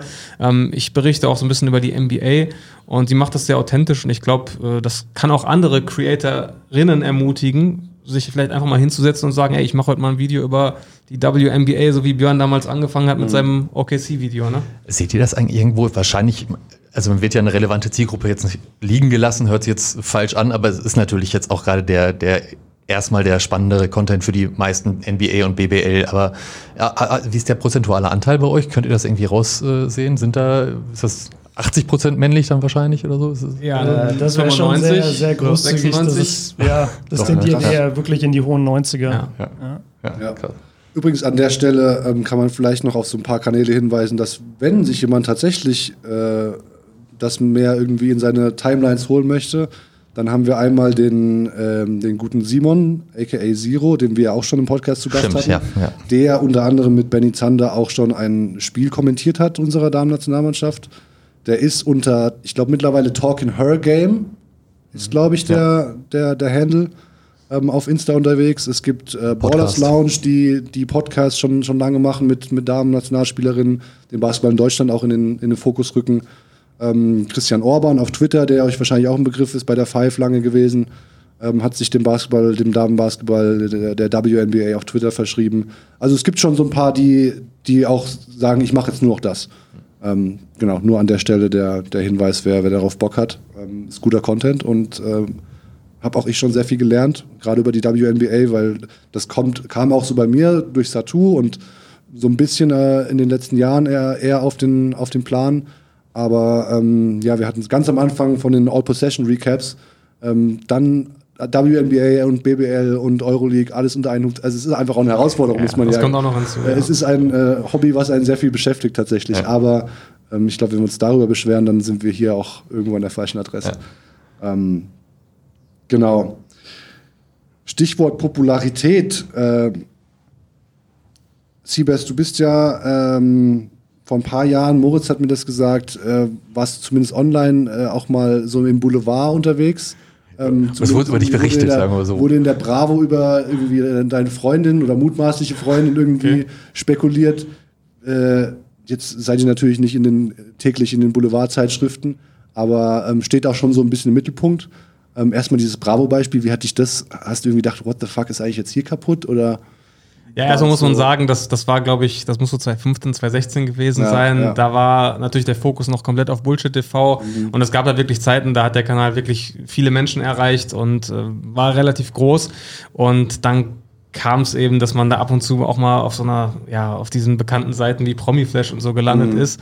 Ähm, als das dann wirklich passiert ist, das war aber wirklich das erste Mal, dass so über irgendwas Privates von mir berichtet ja. wurde. Und das war dann schon ein komischer Moment, weil man sich auch denkt, das interessiert doch keine Sau. Das kann mhm. doch wirklich den Leuten egal sein. Also mich hat es nicht gestört, weil ich auch, ich hatte damals auch ein gemeinsames Foto auf Instagram gepostet, deswegen mhm. war ich im Endeffekt auch selbst schuld. Aber es war jetzt auch nichts, was ich als krassen Eingriff in meine Privatsphäre empfunden habe. Äh, für mich war es eher so der Gedanke, also so interessant und so bekannt bin ich wirklich nicht, dass man darüber jetzt äh, berichten würde. Also ich finde es schon bei bekannten Leuten immer fragwürdig, ob, also was juckt es mich jetzt, mit wem mhm. Mats Hummels sich heute getroffen hat zum Essen. Äh, da kann ich es aber noch eher nachvollziehen, weil diese Menschen wirklich äh, A-Promis sind mhm. und, und viele Menschen auch irgendwie bewegt haben. Das war für mich so ein bisschen eher das Surreale, aber es war jetzt noch nie so, dass ich gesagt habe, oh, diese, ja, dieser kleine Bekanntheitsgrad, der ist ein großes Problem für mich oder, mhm. oder setzt mir zu. Wirst du denn auf der Straße erkannt? Jetzt gibt es das dann durch Bullshit-TV eher wahrscheinlich? Doch, das, das, passiert auf jeden Fall. Natürlich, man wird ja. angesprochen, es wird nach Fotos gefragt, aber das ist in der Regel wirklich immer sehr angenehm und entspannt und da, das, da gewöhnt man sich auch dran. Hast du, hast du ähnliche Erfahrungen gemacht? Vielleicht nicht unbedingt Promi-Flash, aber. Nee, also Bravo und Promi-Flash äh, haben mich nicht auf dem Radar, Gott sei Dank auch. Nee, bei mir ist es super entspannt, weil die Basketball-Community extrem nett ist einfach und korrekt. Ich kann es nicht anders ja, sagen. Ja. Und also ich werde auch hier und da mal angesprochen, aber das Coole zum Beispiel ist, die Leute kommen nur zu mir, wenn ich alleine unterwegs bin. Die kommen nie, wenn ich mit der Familie bin. Ich kriege dann eher danach eine Nachricht so, ey, ich habe dich heute gesehen, ich wollte dich aber nicht stören. Oder was ich auch viel bekomme, ich habe dich heute in der Stadt gesehen, aber du hattest Kopfhörer auf, ich wollte dich nicht stören. Also die wow. Leute sind so korrekt und nett, dass wenn dann mal einer kommt und sagt, ey, ich feiere die Videos, können wir ein mhm. Bild machen? Oder die meisten wollen ehrlich gesagt gar kein Bild machen. Die, die meisten kommen zu mir und sagen, ey, Warriors Celtics, wer gewinnt? Ja. Und, und dann, so wie wir vorhin auch. Ja. Ja. Eigentlich war das die einzige Frage, die wir stellen wollten. nee, und, dann, und dann wollen die so ein paar Minuten äh, reden und dann tauscht man sich gerne aus und dann, und dann geht man weiter. Also die Leute in der Basketball-Community sind wahnsinnig nett und dementsprechend habe ich eigentlich nur positive Erfahrungen damit. Auch auf dem Court spielt ihr selber noch? Also bei dir Siebes, wollte ich Sebastian sagen. Siebes, bei dir weiß ich's. Äh, wir haben schon, wie gesagt, gegeneinander gespielt hier vor Hagen, äh, Dortmund, Bochum. Das ist, ist alles eng beieinander. Du, bist du auch? Ich, ich spiele auch. Ich spiele seit ich sechs Jahre alt bin war immer im Verein und äh, spiele jetzt mittlerweile auch noch in einem kleinen Team in der Landesliga und ja, bin da aktiv. Da ist es tatsächlich dann immer ein bisschen mehr. Also sobald du halt im Basketballkosmos wirklich bist, wenn du jetzt in der Halle gehst zum Zuschauen, wenn du selber irgendwo spielst, da wird es dann schon manchmal merkwürdig, wenn irgendwie der Schiri in der, in der Halbzeit ja. kommt und sagt, hey, ich kenne doch deine Videos. Das ist dann ein bisschen weird, weil du nicht genau weißt, wie du damit umgehen sollst. Ähm, aber ja, also ich, ich spiele auch aktiv. Wir haben auch schon ja. hier und da mal gegeneinander gezockt. Ja. ja. ich weiß gar nicht, ob wir schon mal, aber wahrscheinlich haben wir nee, schon mal irgendwo, oder? Ich glaube nicht, weil ich bin nicht so aktiv in dieser so Streetball-Szene. Nee, nee, Landesliga dann auch. Also Ach so, Landes auch noch Landesliga. Ja, müsste mal, aber vielleicht, ja. vielleicht nächste Saison dann wieder werden die äh, Karten neu gemischt. Hoffentlich eine, eine Nicht-Corona-Saison dann. Ja, genau. Ja. Äh, schließen wir den, den, den Themenblock so ein bisschen ab. Äh, wir haben schon über NBA gesprochen, wollen nochmal vielleicht so zwei, drei andere Basketballthemen mit anschneiden. Und eins ist natürlich, kommen wir hier beim Verband nicht drum herum, ist die Eurobasket, wollen die Europameisterschaft. Nicht, gesagt. Also, hm? Wir wollen noch nicht drum herum. Nein, nein, wollen wir natürlich auch nicht, na klar. Äh, Im September geht es hier los, auch äh, einerseits ganz nah in Köln ist die eine Vorrundengruppe, 1. bis 7. September wird da gespielt äh, und ähm, dann in äh, Berlin die Finalrunde. Am 18. September wird da die Trophy, die auch gerade mit der Trophy Tour hier in Deutschland unterwegs war, in die Höhe gestemmt. Hoffentlich von Deutschland. Äh, mal schauen. Habt ihr euch schon Tickets gesichert für das Event? Seid ihr dabei? Wahrscheinlich. Wir werden auf jeden Fall äh, dabei sein. Ich glaube, äh, das sollte man sich als Basketball-Fan nicht entgehen lassen. Ähm, wir haben zum einen die deutsche Mannschaft, äh, die sehr vielversprechend aussehen kann und hoffentlich auch wird. Äh, wir haben aber auch internationale Stars. Luka Doncic hat schon gesagt, dass er dabei ist. Janis wird hoffentlich dabei sein. Also wir haben wirklich. Äh, Jokic hat heute zugesagt. Jokic, genau. Also wir haben wirklich, äh, ja, einige der, der zehn besten NBA-Spieler aktuell werden dann in Köln oder auch in Berlin später unterwegs sein. Und das ist eigentlich ein Muss für jeden Basketball-Fan. Die letzten drei MVPs tatsächlich, ne? Tatsächlich, ja, ja genau. Wie Die werdet ihr das? Vier dann sogar, oder? Zweimal Janis, zweimal Jokic. Ne? Achso, stimmt. Ja, beide Back-to-Back. Ja, genau, zwei Back-to-Back-MVPs. Back ja. ja. Und ein potenzieller Und ein potenzieller MVP. Ja, Luca wird es sicherlich auch in den nächsten paar Jahren einmal werden. Ja, Bestimmt. Und, und Franz. Und yes, ja, das Franz, ist mein, ja, okay. Franz ist mein Hot Take, der wird irgendwann MVP. Wartet drauf. Oh wow. Wartet Zum Glück habe ich die Kamera an. Ey. Nice. Jetzt habt ihr schon mal einen guten Clickbait-Titel. Ja, ja, genau. Das kannst du dann in zehn Jahren abspielen, aber ich, ja, ich ja. gehe auf Franz. Geil. Wie begleitet ihr das Turnier? Wisst ihr da schon? Macht ihr da irgendwas? Wir machen ja, wir machen ein bisschen bei Schutz feiert auf jeden Fall was dazu. Und Siebes hat auch schon angedeutet, also wir werden wahrscheinlich auf jeden Fall ein bisschen auch dabei sein bei den Spielen. Bei wie vielen genau steht noch aus, aber wir werden bestimmt äh, in der Halle sein. Dafür werden spätestens wir dann sorgen. Also das äh, kriegen wir, glaube ich, hin. Freuen wir uns. Ähm, du hast vorhin so ein bisschen den Kader angeschnitten, dass du hoffst, äh, wer da dabei ist oder dass ein geiler Kader zusammenkommt. Hoffen wir natürlich alle. Ähm, zieht euch doch mal Gordy Herberts Mütze auf und nominiert euren EM-Kader. Ich würde jetzt gerne einfach mal so on the fly von euch den EM-Kader. Ich put euch so, also packe euch so ein bisschen on the spot. Mir fällt jetzt die deutsche Übersetzung gerade nicht ein. Ähm okay, ich weiß nicht, ob wir jetzt direkt auf, auf 15 sind am Ende? 12. 12? Ah, wirklich nur 12? Okay. Äh, ob wir dann auf, auf wirklich die finalen 12 kommen, aber ich denke, ähm, Namen, an denen wir nicht vorbeikommen, sind natürlich äh, Maxi Kleber, Daniel Theiss, Franz und Moritz Wagner. Ähm, vergesse ich jetzt gerade. Dennis? Ja, Dennis, ja, natürlich, sorry. Dennis hätte ich eigentlich als erstes nennen müssen. Er ist ein Wackelkandidat. Dennis, Mal genau. Gucken, ob er den Kader packt. Genau, ich glaube, dann sind wir mit den NBA-Spielern, ähm, wobei Isaac hatte, Isaac. Auch, hatte auch wirklich gut gespielt letztes Jahr. Ähm, sollte man auch auf jeden Fall also sagen wir mal sechs. drin haben. Ist jetzt auch bei der WM-Qualifikation ja, dabei? Ja, genau. Ähm, Isaiah, glaube ich, ja, nicht, zumal wir auch auf Big ziemlich, ziemlich gut aufgestellt sind. Also zumindest korrigiere mich, wenn ich falsch liege, habe ich Groß ist immer die Sache so, ja, genau. Ja. Und Isaiah hat, äh, ich glaube, Gory hat schon äh, gesagt, dass er nicht dabei sein wird. Okay. In, um, in ähm. irgendeinem Interview letztens habe ich das gelesen. Okay, das heißt, wir haben im Best Case dann sechs der sieben NBA-Spieler an Bord. Äh, wenn wir dann äh, nach Deutschland schauen, ähm, Maodo mhm. muss definitiv dabei sein. Äh, grätsch gerne rein, wenn, wenn ich jemanden vergesse. Wenn, wenn ich nur mehr deutsche Basketballspieler kennen will. Ähm, Weil ich bin leider echt nicht so tief drin. Noch die ja. Bildungslücke. Hauptsächlich NBA. Ähm, Joe Vogtmann ja. würde ich definitiv sein, ja. mit reinnehmen. Ähm, jetzt lass mich kurz überlegen. Ähm, ich habe auf jeden Fall gerade ein paar ganz naheliegende Namen Wir brauchen auf jeden Fall noch ein bisschen Shooting, wenn ich Wir mir das brauchen schon Andi. Obst, natürlich. Ja. Andi Obst äh, sollte definitiv mit. Shooting brauchen wir. Ähm, lass mich kurz überlegen. Wer war Neun denn Stück letztes Jahr hast noch jetzt. dabei? Neun habe ich. Drei, drei haben wir noch offen. Drei haben wir. Also wir können vielleicht mal durchgehen. Also auf, Ja. auf Guard hast du Dennis, Maodo und Andy. Ja. Ich würde Franz jetzt mal als Wing zählen, Ja. auch wenn er so ein bisschen alles kann. Ähm, auf dem Flügel hast du Franz und Isaac, der auch so slash Guard, aber kommt darauf an, wie man ihn einsetzen möchte.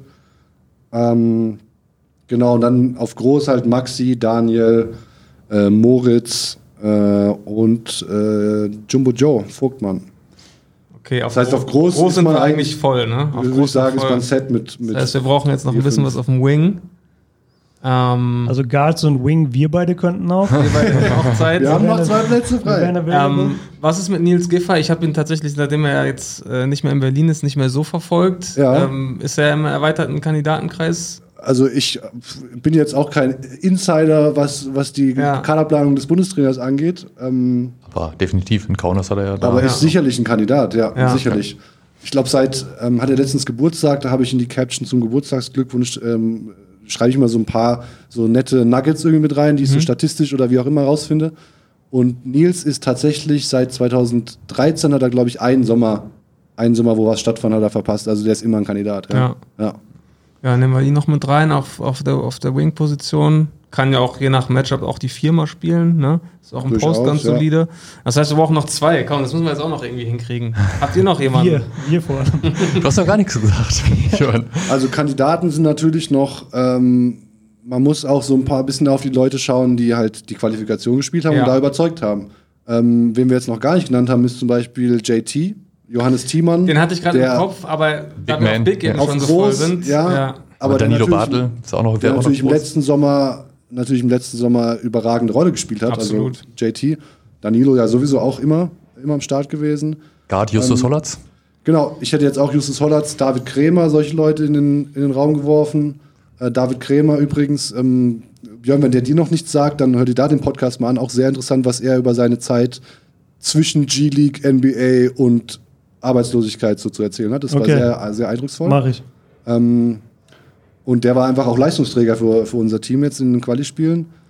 Ich denke, Ho Hollatz, Juice, ähm, äh, der auch schon zu Gast war, ich kann wahrscheinlich bei jedem irgendwie hier so auf den, auf den Podcast hinweisen. Ähm, der ist, glaube ich, jemand, den man einfach als Jungen so belohnt, weißt du? Ja. Dass, er, dass er einfach die Erfahrung macht. Auch wenn er leistungstechnisch auf jeden Fall up and coming ist. Also ich würde. Ich glaube, Top Assistgeber auch an der BBL gewesen jetzt und zum zweiten. Deutscher auf jeden Fall. Ja. Auf jeden Fall als Deutscher, ja. Ja. Jetzt nach Spanien gewechselt in die ACB. Also ich muss sagen, ich bin großer David Kremer-Fan. Ja, Wir hatten es auch mal in der Pro B in Bochum übelst abgeschossen in den Playoffs, als er noch äh, im Ulmer Farmteam, glaube ich, damals Ja. gespielt hat. Ähm, und auch in Braunschweig natürlich gute Rolle gespielt hat. Mhm. Ähm, ja, könnte ich, könnte ich mir gut vorstellen. Lass uns äh, David Notiere noch mit ich. reinnehmen. Notiere ich, super Dave. Und dann lass uns, dann lass uns Justus noch mit reinnehmen. Ja. Dann da haben wir unsere zwölf. Ja, also auf Guard passiert uns da auf jeden Fall gar nichts. Aber auf groß, also eigentlich, wenn man sich so anschaut, sehr ausgeglichener Kader. Juice noch. 2, 4, 6, 8, 10. Es sind 12, ja. Okay. Die Liste geht dann jetzt gleich eine Etage tiefer zu, Ja. zu Gordons Büro. Ja, ja. Ja, dann gleichen wir das mal ab. Äh, Ja, gleichen wir das mal ab, wenn der Kader draußen Ich denke, ist. es ist nicht unmöglich, dass der Kader tatsächlich so aussehen könnte.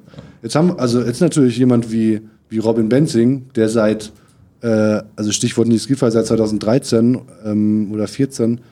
Robin ist, glaube ich, seit 2007, wenn man die Jugendnationalmannschaft mitnimmt, jeden fucking Sommer am Start. Nicht nur Sommer, sondern auch Winter Ja, immer, Herbst. genau, immer, richtig. Die Qualifier Ähm, heißt es. Der, der ist jetzt da auf so einer Liste auch nicht drauf. Ähm, Isaiah Hartenstein haben wir jetzt angesprochen, der natürlich auch ähm, Kostja ja, Muschidi macht jetzt gerade auch mal, der ist jetzt nominiert mal. Stimmt, der nominiert, ist ja. eigentlich Chris Senkfelder, der eine Zeit lang äh, Anfang der Saison 20 Punkte im Schnitt gemacht hat in der BBL, was von Deutschen, glaube ich, auch seit 15 Jahren keiner gemacht hatte. Ähm, es sind schon noch ein paar, die, die hinten rausfallen, ja, tatsächlich. Ja.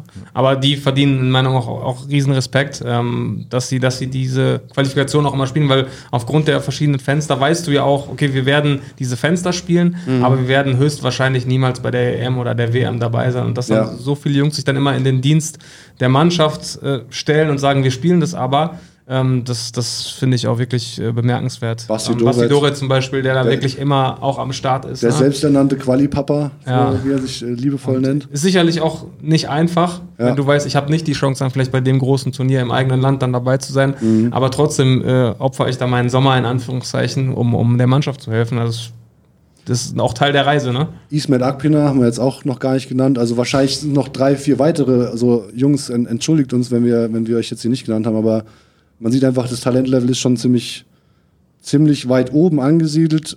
Es muss nur, es muss nur das Team zusammenkommen. Dann könnte man das Ding holen. Ihr seid, also ihr spielt beide. Was, was ist für euch so der, der springende Punkt, damit ein Team erfolgreich ist? Jetzt unabhängig, ob Eurobasket oder Landesliga? Schwierige Frage, ich, bisschen gemein von mir. Also erstmal will ich kurz einwerfen, ich verstehe jetzt, warum meine Familie 2017 gesagt hat, mach einen YouTube-Kanal.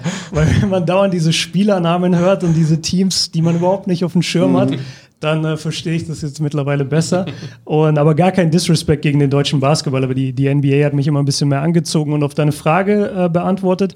Ich finde, oder ich bin ein großer Verfechter von so Energy Guys. Also du brauchst, um es jetzt wieder auf die NBA zu spannen, du brauchst einen Draymond Green. Du brauchst so einen Typen, der auf dem Feld auch mal ausrasten kann, der deine Mannschaft mitnimmt. Ich weiß nicht, wie viele in unserem Kader jetzt da mit drin sind, die sowas bringen. Mo Oder auf jeden Fall. Mo, genau, Ja, Mo, jeden perfektes Fall. Beispiel. Genau, und ähm, was du natürlich auch brauchst, ist, ist Scoring. Und da finde ich, haben wir einen riesen Luxus halt mit Dennis, weil Dennis gehört einfach zu einem der schnellsten Spieler der Welt. Mhm. Nicht nur in Deutschland, nicht in der NBA, sondern auf der Welt. Und der Typ kommt mit seinem ersten Schritt an jedem vorbei, kann daraus heraus kreieren. Und wenn dann das richtige Team um ihn rumsteht, dann kannst du schon Erfolge feiern, ja. Ja, und ich glaube, man hat es letzten Sommer gesehen, als äh, das Team ohne Dennis dann eben so erfolgreich gespielt hat und sich für Olympia qualifiziert hat. Ähm, wir hatten die ganzen Jahre mit Dirk, wo es eben immer sehr fokussiert auf Dirk war. Natürlich, äh, wenn man so einen Spieler hat, ist klar. Ähm, dann war es oft auch, dass man sich sehr auf Dennis verlassen hat. Äh, WM in, in China war natürlich Ja. das Negativbeispiel. Und äh, letzten, der letzte Sommer war, glaube ich, wirklich wichtig, dass man gesehen hat, okay, wir können aber auch wirklich als Einheit, als Team funktionieren und über das Kollektiv stark sein. Und wenn man dann jetzt dieses Jahr, sage ich mal, Best of Both Worlds zusammenbringt, also gute individuelle Spieler, aber eben auch die Erfahrung, dass das Kollektiv funktioniert, kann das, glaube ich, schon eine gute Mischung sein. Ich habe das Gefühl, der Bundestrainer sitzt vor mir, weil er betont auch immer dieses, der, äh, also dass Leute sagen, there is no I in Team. Und Gordy sagt halt, es gibt ein I in Team. Und ähm, ja, Siebers, vielleicht äh, Wenn er noch gebe ich den Zettel tatsächlich mal runter. ich würde auch als. Assistant mitkommen. Also ich muss nicht, ich muss Ja, nicht ja. direkt der Headcoach sein. Ne? Kurzzeit Seats nehme ich ja, gerne. Ja, ja. Aber da kannst du jetzt schon ein bisschen wieder mitreden, weil du die NBA-Stars in den Teams kennst. Welche, welche Nation ist für dich am stärksten wert, vielleicht die meisten Chancen am Ende Europameister zu werden? Oh, auch Björn? da ist es halt so, ich kenne Ja. dann wirklich nur die NBA-Spieler in den jeweiligen Teams. Ich meine, es ist relativ schwer gegen Janis zu gehen, weil Janis, glaube ich, schon der beste Spieler im ganzen Turnier sein wird, offensiv und defensiv. Ich weiß nur nicht, wie die Griechen insgesamt aufgestellt sind, sind aber eine große und gute Basketballnation an sich. Ähm, ansonsten, also Serbien hat halt immer ein starkes Team und wenn da jetzt Jokic dabei ist, Das wird. Das kann auch Bitte. ziemlich krass werden. Bei den Slowenen weiß ich nicht. Müsst ihr mir sagen, ob da Luca natürlich heraussticht, aber haben die um ihn herum ein gutes Team oder ist das Das hauptsächlich sind Titelverteidiger Dragic, jetzt, ne? Dragic, wird, Titelverteidiger? Ja, Dragic ja wird so, das so Comeback tief machen. bin ich drin. Goran Dragic wird das Comeback machen, habe ich gelesen. Okay. Serbien übrigens, äh, Bogdan Bogdanovic äh, hat an der Patellasehne eine Operation bekommen und wird nicht spielen für die Serben. Das ist natürlich Ja, das ist bitter. ein Blow, kleiner. Ja. Ja. Frankreich darf man natürlich nicht vergessen. Und Spanien. Ach, Und Spa- selbst wenn. Spanien ist auch Ja, immer, Da ist. immer unangenehm. Björn, hast du die, hast du die Embiid-Schlagzeile der vergangenen Woche in Bezug auf Frankreich gehört oder gelesen? Dass er überlegt, für Frankreich zu spielen. Ja, angeblich ist es wohl so, dass er äh, sich in diesem Sommer nach Saisonende, keine Ahnung wann, auf den Weg nach Frankreich gemacht hat. Ja. Und vor Jahren hat er auch schon mal betont, dass er irgendwie gerne spielen würde für Frankreich. Mhm. Und äh, ja, es wird gemunkelt, dass jetzt da Papiere hin und her ausgetauscht werden. Ich habe auch schon hier in der Mittagspause, als wir das gelesen haben, die Schlagzeile, gab es große Diskussionen um den äh, Frontcourt-Fit von Gobert und Embiid. Ja, habe ich auch gerade dran gedacht. Ähm, das wäre natürlich, ich sag mal, irgendwie schon Wäre ein Brett. heftig, ja. Also das wäre crazy. Ähm, ja, wenn Embiid da Bock drauf hat und wenn er sich gerne unter der französischen Flagge gerne eben die, diese Mhm. Turniere spielen möchte, dann ist es ja an sich sein gutes Recht. Ich meine, Kolonialgeschichte ist schwierig, aber sie ist nun mal da. Mhm. Ja. Und ähm, Kamerun war eine französische Kolonie, dementsprechend kann er, hat er die Mhm. Möglichkeit für sie zu spielen. Wenn er das gerne tun möchte, er wird halt mit Kamerun niemals die Chance haben, bei Olympia zu spielen, bei einer WM zu spielen, oder vielleicht doch, sorry, wenn ich den Kamerunern gerade Unrecht tue, aber halt nicht so Schwierig, hoch, ähm, nicht, nicht in dem Bereich von Frankreich. Ich denke auch nur an den Fit. Also wie funktioniert Ja. das Gobert und Embiid auf einem Court? Stelle ich mir schwierig vor. Auf der anderen Seite kommt dann halt keine andere Mannschaft jemals mehr zum Korb. Ja, Weil die beiden stellen sich dahin und dann ist halt Game Over. Dann musst du von der Dreierlinie treffen. Ja. Ja, auf jeden Fall kommt da einiges an Star Power, auch an NBA Star Power natürlich ähm, auf, auf Köln und auf Berlin zu und generell auf die Eurobasket. Ähm, ja, ich, pff, wie kriegen wir jetzt die, wie kriegen wir jetzt die Kurve zu unserem nächsten Themenblock? Es, Harter Cut. Also genau, du hast äh, David Krämer hast du, hast du für dein Team nominiert. Ähm, auch zwischenzeitlich einer der besten BBL-Scorer gewesen. Ähm, wir schlagen die Brücke zu, dem, zu der BBL. Ähm, auch dies Jahr in ihrer heißen Phase. Es ist wieder mal Alba gegen Bayern im Finale, auch wenn sich äh, Alex King bei uns im Podcast äh, Bonn gegen Ulm salopp gewünscht hat. Ähm, verfolgt ihr da die Playoffs auch? Seid ihr da zumindest zu den Finals jetzt irgendwie am Start? Ähm, ich verfolge es schon ein bisschen. Ich war tatsächlich auch für Spiel 5 in Bonn, als Bonn kurz vor der Mhm. Ja, Sensation ich auch. stand äh, gegen Bayern. Was auch Haben da? wir uns verpasst, ja. Ja, da haben wir uns wirklich verpasst. Aber war auch wirklich volles Haus. Ja, ne? Also ja. Sehr War da nicht auch Gobert? Nee, Gobert war Äh, äh, Spiel, Moment. Spiel 1, Spiel 2? Du hast mir irgendwas erzählt. Er war auf jeden Fall in Bonn. Spiel, Spiel 2. Spiel 1 war ich nicht da, Spiel 2 war ich auch da und Ja. äh, habe ihn vor der Linse gehabt. Ah, okay. sozusagen. Ja, Okay. ja. Okay, sehr gut. Ja, ähm, ja geile Atmosphäre. Äh, Bonn auch sicherlich eine tolle Geschichte, äh, was sie dieses Jahr gespielt haben. Äh, es ist dann wieder Alba gegen Bayern geworden. Die beiden Euroleague-Teams sind auch ganz klar die, die beiden stärksten Teams. Ähm, jetzt sieht es ganz gut aus für Alba. Auch hier, wenn der Podcast rauskommt, ist Alba vielleicht schon ähm, deutscher Meister. Und ähm, ja, ich glaube, sie haben jetzt seit 17, 18 Spielen nicht mehr verloren. Also wirklich absolut dominant. Ich habe eben angesprochen, wie viel die deutschen Spieler scoren, welche großen Rollen die deutschen Spieler haben. Also es ist wirklich ähm, ja, das Vorzeigeprojekt gerade in Deutschland. Ich glaube, da muss man gar nicht lange drüber diskutieren. Und bei Bayern ist, glaube ich, so ein bisschen äh, ja, Fokus mehr auf Euroleague. Ähm, daher eben auch viele ausländische Spieler. Und das, das wird dann eben in den, in den BBL-Playoffs am Ende bestraft, wenn du mit Alba ein Team hast, das halt gerade auf den deutschen Positionen einfach unfassbar stark und ausgeglichen ist. Ich glaube, das ist so ein bisschen der Knackpunkt. Deswegen wird es vielleicht nicht so knapp, wie sich das der neutrale Fan vielleicht gewünscht hätte. Du hast wieder keine Meinung dazu, wahrscheinlich. Ich, kann was anderes einwerfen. Spielt Kenneth Ogbe noch bei Alba? Nee, der äh, war zwischenzeitlich bei Bamberg, hat er die Saison gespielt und jetzt ähm, in Oldenburg ab nächster Saison. Okay, nee, dann bin ich jetzt für Oldenburg. Äh, der, der war der kleine Bruder von einem Kumpel von mir. Wir waren auf so einer Sportschule, wo wir äh, Basketball quasi hatten, immer vor der Schule. Ja. Und da kam zwischenzeitlich auch Kenneth für, glaube ich, ein halbes Jahr oder ein Jahr war der bei uns an der Schule. Und ich kannte seinen Bruder eben und dadurch habe ich ihn ein bisschen ab und zu vom Sehen gekannt und habe dann relativ schnell als seinen seinen Aufschwung quasi mitbekommen und, und wie krass der Junge eigentlich wurde. Und äh, deswegen, immer wenn ich ihn irgendwo sehe im Roster, denke ich mir, ja, das ist jetzt mein Team. und dann kann ich am Ende sagen, Oldenburg ist jetzt mein Team. Siebes, du begleitest die Playoffs jetzt auch mit der BBL zusammen oder macht ihr da noch was? Du hast auf jeden Fall in der Saison ja relativ viel äh, gemacht. Äh, auch auf Twitch habt ihr diverse Sachen gemacht. Das ist ja auch schon so ein erster Schritt. Das ist jetzt in den letzten zwei Jahren auch Corona-bedingt einerseits gekommen, aber ist natürlich auch ein Weg, der weitergehen muss. Äh, wo siehst du da noch, noch Nachholbedarf und wo kann die BBL noch weiter lernen in den Bereichen von der NBA? Ja, ich finde es erstmal super, dass die BBL gesagt hat, wir gehen da diesen Weg. Auch da muss man sagen, die BBL ist da natürlich auch eingeschränkt, weil die, die Rechte, die Übertragungsrechte, die Bildrechte liegen bei Magenta. Und das war natürlich auch mal eine Absprache, was, was dürfen wir zeigen. Auf Twitch hatten wir zum Beispiel die Möglichkeit, dann das Top 4 zu zeigen. Dass dann wirklich die Spiele auf, auf Twitch liefen, was auch wirklich super ankam bei der Community, weil das auf Twitch eben nochmal was Besonderes ist, hier Live-Sport, professionellen Live-Sport zu sehen. Und das hat die BBL erkannt und ich finde es super, dass sie da den Weg gehen und jetzt auch ein wöchentliches Format auch auf Twitch machen, die Wowzone jeden Montag. Ähm, ich war jetzt tatsächlich für Spiel für Spiel 4 der Bayern-Bonn-Serie war ich auch auf Twitch wieder zu Gast. Da haben wir so ein Watch-Along gemacht. Ähm, das machen wir eventuell auch jetzt für Spiel 3 der Finals wieder. Und wir machen dann nochmal so eine Season-Wrap-Up-Show auf Twitch, wahrscheinlich ähm, nach Spiel 3, wenn es ein Spiel 4 gibt, zu Spiel 4. Also da gibt es schon immer mal wieder äh, Programm auf Twitch, da bin ich auch ab und zu dann nochmal dabei.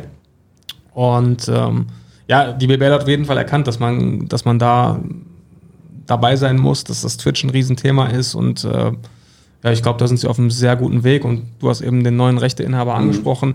Wenn die auch offen sind, dann diese Wege mitzugehen, ist da, glaube ich, noch viel Potenzial da in den nächsten Monaten und Jahren. Ja, das heißt, es lässt sich schon so ein bisschen heraushören, dass der, der Weg, der eingeschlagen wurde, dass du den erstmal positiv aufnimmst. Ähm, Rebranding, Stichwort Rebranding, äh, Welcome to Wow, App, what, äh, Website, ähm, da hat es ja dann auch ein bisschen Kritik gehagelt so. Ähm, wie, wie bist du, wie steht oder wie steht ihr zu dem, zu dem Rebranding äh, der, der Liga? Wie habt ihr es aufgenommen? Also ich finde es optisch erstmal äh, sehr schick. Mhm. Ich, ich, ich finde, dass sie, dass sie da auch so ein bisschen mehr jetzt noch diese, äh, ja, die jüngere Zielgruppe auch mit abholen und ansprechen. Ähm, dass sie auch so das Element Hip-Hop irgendwie viel mehr berücksichtigen ja. oder integrieren ja. in die ganze Kommunikation, auch in die ganze Außendarstellung. Ich glaube, äh, dass es einfach alles ein bisschen, bisschen urbaner wird. Ähm, mhm. Das habe ich sehr positiv aufgenommen. Kritik habe ich jetzt tatsächlich nur wahrgenommen, was, was technische Umsetzung Website angeht, habe ich ein bisschen was mitbekommen, mhm. dass da noch nicht alles reibungslos funktioniert. Gut, wir haben ja auch den Relaunch gehabt der Website, da bist du einfach auch nicht Ich glaube, das gehört einfach also, dazu. Gehört dazu ja, ich glaube, das ist einfach ein Prozess. Aber für mich ist erstmal wichtig, ähm, dass überhaupt gesagt wird, okay, wir nehmen da jetzt Geld in die Hand, wir wollen hier was neu machen, wir, wir trauen mhm. uns was, wir probieren mhm. was aus. Das muss dann auch nicht immer von Tag 1 an perfekt sein. Ähm, ich glaube, das, das sollte man auch nicht erwarten, aber wichtig ist einfach, dass man erkennt, wir müssen neue Wege gehen wir, und wir sind auch bereit, die zu gehen und da zu investieren. Und das ist, glaube ich, erstmal das wichtigste Zeichen. Ja. Björn, ist ja vielleicht ganz interessant, das aus seiner Perspektive auch mal zu hören, der jetzt nicht jeden Tag die Augen drauf hat, sozusagen. Hast du das wahrgenommen in irgendeiner Form? Tatsächlich nicht. Also sorry, ja. ich wäre gern ein besserer Gast gerade bei dem BBL-Thema, aber ich kann einfach keinen Einblick liefern. Uh, Siebes ist da immer so meine erste Infoquelle, wenn ich irgendwas über die BBL wissen möchte. Ich habe nicht mitbekommen, mhm. dass da rebrandet wurde. Aber was er gesagt hat, das unterstütze ich auf jeden Fall, weil wo wir wieder beim Thema sind, mehr auf die Schulhöfe kommen, mhm. mehr zu den jungen Leuten kommen. Ja. Also das kann einfach nicht sein, dass du heutzutage eine Sportart wie Basketball bewirbst und da keine Hip-Hop-Elemente drin vorkommen. Du musst urbaner werden, du musst diese Elemente, die wir alle auch irgendwo teilen, mhm. auch wie wir hier sitzen, wie wir angezogen sind, das mhm. ist ja auch verkörpert im Basketball-Lifestyle, dann kann nicht irgendwie die Liga oder die Website da hinterherhinken. Also wenn das so ist, wie Siebes beschreibt, dann begrüße ich auf jeden Fall diesen Wechsel, ja. Ein allerletztes Thema geht noch mal ein bisschen da rein, was ich noch mal kurz ansprechen würde. Und vielleicht kannst du da mehr zu sagen oder auch gar nicht. Ja. Siebes kann da auf jeden Fall was zu sagen. Ist nämlich das 3x3. Eigentlich kommt man heute an Basketball auch nicht mehr vorbei, mittlerweile seit einigen Jahren, ohne über 3x3 zu sprechen, was ja als neue Disziplin dazu gekommen ist. Äh, du, Siebes, warst äh, am vorletzten Wochen, letztes Wochenende, ich komme durcheinander. Auf jeden Fall in Köln bei ja. dem ING 3x3 Masters. Hast du das auch angeschaut? Äh, wird das eine ernsthafte Konkurrenz irgendwann für 5 gegen 5 werden? Es ist ja auch urban in der Stadt, die Turniere auf dem großen Platz, äh, ganze Zeit die, die Hip-Hop-Musik mit dabei. Also erstmal Fun Fact dazu, das erste Mal, dass ich Björn in Real Life gesehen habe, da Stimmt. hatten wir noch keinen Kontakt, aber habe ich ihn gesehen und wahrgenommen, war auf einem 3x3-Turnier in Dortmund, ich glaube, das war die NRW-Tour damals. Ja. Äh, 2017, 2018 müsste das gewesen sein, ne? Ja, da war es noch so, dass wenn du in meine Richtung gelaufen bist, ich so zwei Schritte zurückgelaufen bin, weil ich so starstruck war und ich wusste, wie ich mit dir reden soll. Äh, ja, ein paar Wochen später haben wir uns dann zum Glück kennengelernt. Aber ja, stimmt, da haben wir uns kennengelernt auf dem 3x3. Genau, also ich bin schon immer großer 3x3-Fan, nehme da auch seit Jahren, wenn es zeitlich passt, die, die Standorte mit und spiele auch, wenn es geht. Und äh, ja, hat einen Riesensprung gemacht. Also Popularität ist so ein bisschen durch die Decke gegangen, habe ich das Gefühl. Und ich kenne auch wirklich Leute, die inzwischen sagen, ich spiele lieber 3x3 im Vergleich zu 5, 5 gegen 5 und äh, ja, es ist wirklich eine eigenständige Sportart sozusagen geworden, mhm. eigenständige Competition, die so ein bisschen ihren eigenen Weg geht. Und ich finde es super, was da passiert. Also du hast gerade Köln angesprochen. Ähm, das Turnier hat ja mitten auf dem Neumarkt stattgefunden, ähm, mit Tribüne und wirklich gutem Rahmenprogramm, DJ und Moderation. Und du hast wirklich gemerkt, Leute, die nichts mit Basketball am Hut haben, sind da vorbeigelaufen, weil die Stadt natürlich voll ist an einem Samstag und sind stehen geblieben und haben sich das angeschaut ähm, und gesagt, was passiert hier? Und es ist so ein schnelllebiges, actiongeladenes Spiel, noch mal schneller als 5 gegen 5, mhm. dass man es sich, glaube ich, auch gut angucken kann, wenn man gar nicht so im Basketball-Thema drin ist. Und ich glaube, ähm, auch im 3x3 ist noch, ist noch viel Luft nach oben, da geht, glaube ich, einiges. Ja, und die Entwicklung war halt super rasant. Ne? Also Ja. ich weiß nicht, wann es angefangen hat, wirklich, aber plötzlich hast du echt das Gefühl, es ist überall. Es ist eine Konkurrenz zu jedem 5-on-5-Turnier, weil es gibt auch immer ein 3x3-Turnier und dann überlegen Leute aus der Mannschaft schon, spielen wir lieber da oder spielen wir lieber 3x3.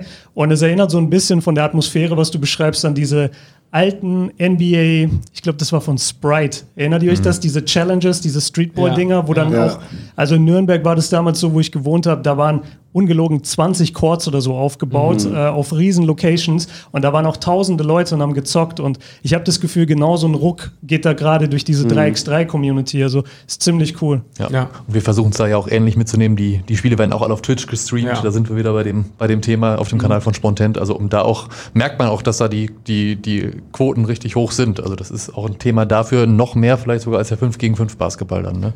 Ja. Das Spannende oder was, was die Sportart oder die Disziplin auch, auch sehr stark auszeichnet und was, glaube ich, auch für, für, den, für den Wettbewerb ziemlich geil ist, dass du nicht dieses Ding hast, okay, über 40 Minuten, 48 Minuten tariert sich halt einfach die bessere Mannschaft aus. Wie das über so eine Sp- Sieben-Spiele-Serie, Fünf-Spiele-Serie halt einfach ist im Basketball. Ähm, wenn du besser bist, meistens gewinnst du diese Serien. Und halt beim Spiel bis 21 in 10 Minuten ist es halt nicht egal, ob da jetzt USA gegen Indonesien spielt, so, aber es ist halt auch in 10 Minuten alles drin. Und ähm, das finde ich, das finde ich, das zeichnet diese, diese Disziplin un- unheimlich aus. Und ähm, die, die Premiere bei Olympia kam jetzt bei den letzten Olympischen Ja. Spielen. Ich bin sehr gespannt und hoffe dabei sein zu können bei, bei in Paris. Ähm, Als Spieler natürlich. als Spieler natürlich. Ich weiß gar nicht, wo du hindenkst. Ähm, Matthias, wenn du das hörst, Matthias Weber, unser Disziplinchef, ähm, du kannst auf mich setzen, wenn du das nicht möchtest. Ähm, Nee, aber äh, beim Eurocup äh, in, in Paris, äh, der, der Damen letztes Jahr war ich, äh, hatte ich das Glück vor, vor Ort zu sein. Und das war an dem Spot äh, Place de la äh, Max, irgendwas mit T. Auf jeden Fall gegenüber vom Eiffelturm. Der Marsplatz, aber egal. Ja. Gegenüber vom Eiffelturm ist, da findet auch das Quai 54 statt zum Beispiel. Ja. Und das ist eine unfassbare Szenerie. Und einfach generell auch, wenn man sich schaut, wo diese 3x3-Turniere stattfinden, es ist unfassbar. Also in, in, in Bukarest, die, die Frauen, wo sie die Women's Series gewonnen haben, äh, waren in einem, in einem Parlamentsgebäude mit äh, Kronleuchtern oben.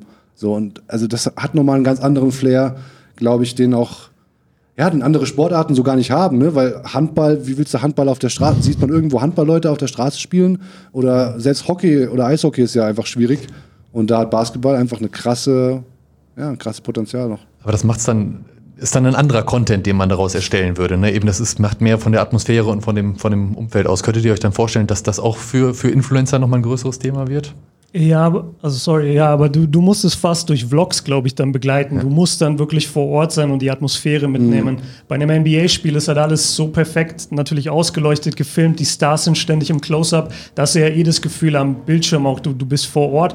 Aber das 3x3, wie es auch beschreibt, in diesen Locations lebt ja von den Locations, lebt von den Leuten. Und dann musst du da eigentlich mit der Kamera vor Ort hin und das Ganze vloggen.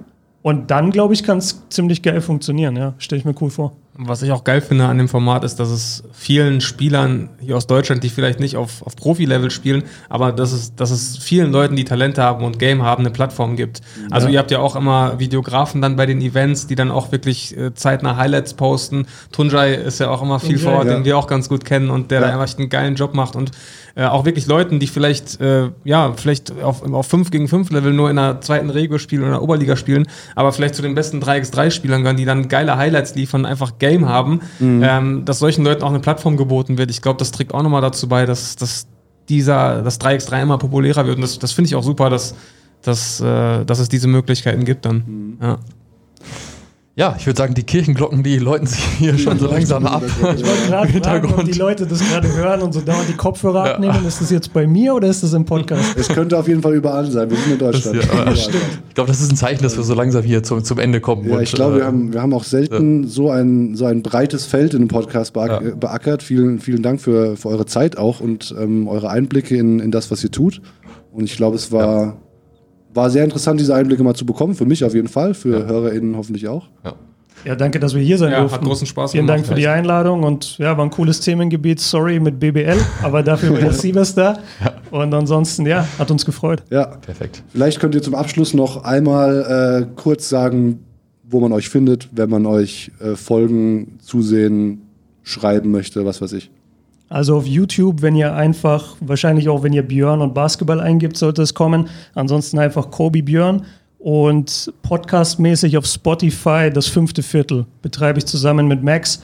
Und äh, da könnt ihr uns jede Woche hören. Genau, und bei mir äh, C-Bass, also C-BAS, äh, sollte man eigentlich auch auf allen Plattformen direkt fündig werden. Und wenn man mal eine Pause vom Basketball braucht und sich ein bisschen äh, ja, mit, mit Quatsch beschäftigen möchte, dann gerne auch nochmal ein paar Bullshit-TV Classics auf YouTube äh, äh, suchen. Und ja, da ist bestimmt für jeden was dabei. Sehr schön. Uns könnt ihr natürlich auch bei Spotify abonnieren oder bei allen anderen gängigen Podcast-Plattformen. Wir freuen uns da immer, wenn ihr auch gerne einen Kommentar da lasst, äh, ob es euch gefallen hat, wer Gast sein könnte, bla bla bla. Das Ganze hinterher. Das war's, denke ich, für heute, außer du hast noch was, äh, Lukas. Äh, nee, ich habe hab nichts mehr. Dann äh, sagen wir, äh, die nächste Folge kommt bestimmt. Sagen wir immer ganz gerne. Sie kommt auch meistens, also sie kommt auch immer. Aber, wann, wann werden, werden wir doch noch sehen, aber es wird nicht so ewig lang dauern. Wir haben ja ein WM-Qualifikationsfenster vor uns und da werden wir einen von den Jungs wahrscheinlich vors Mikro holen. Mit Sicherheit, ja. Äh, und dann hört ihr wieder Ob uns. Ob er möchte oder nicht. Ja, das war's damit. Bis dahin, bleibt gesund, bis bald. Tschüss. Ciao.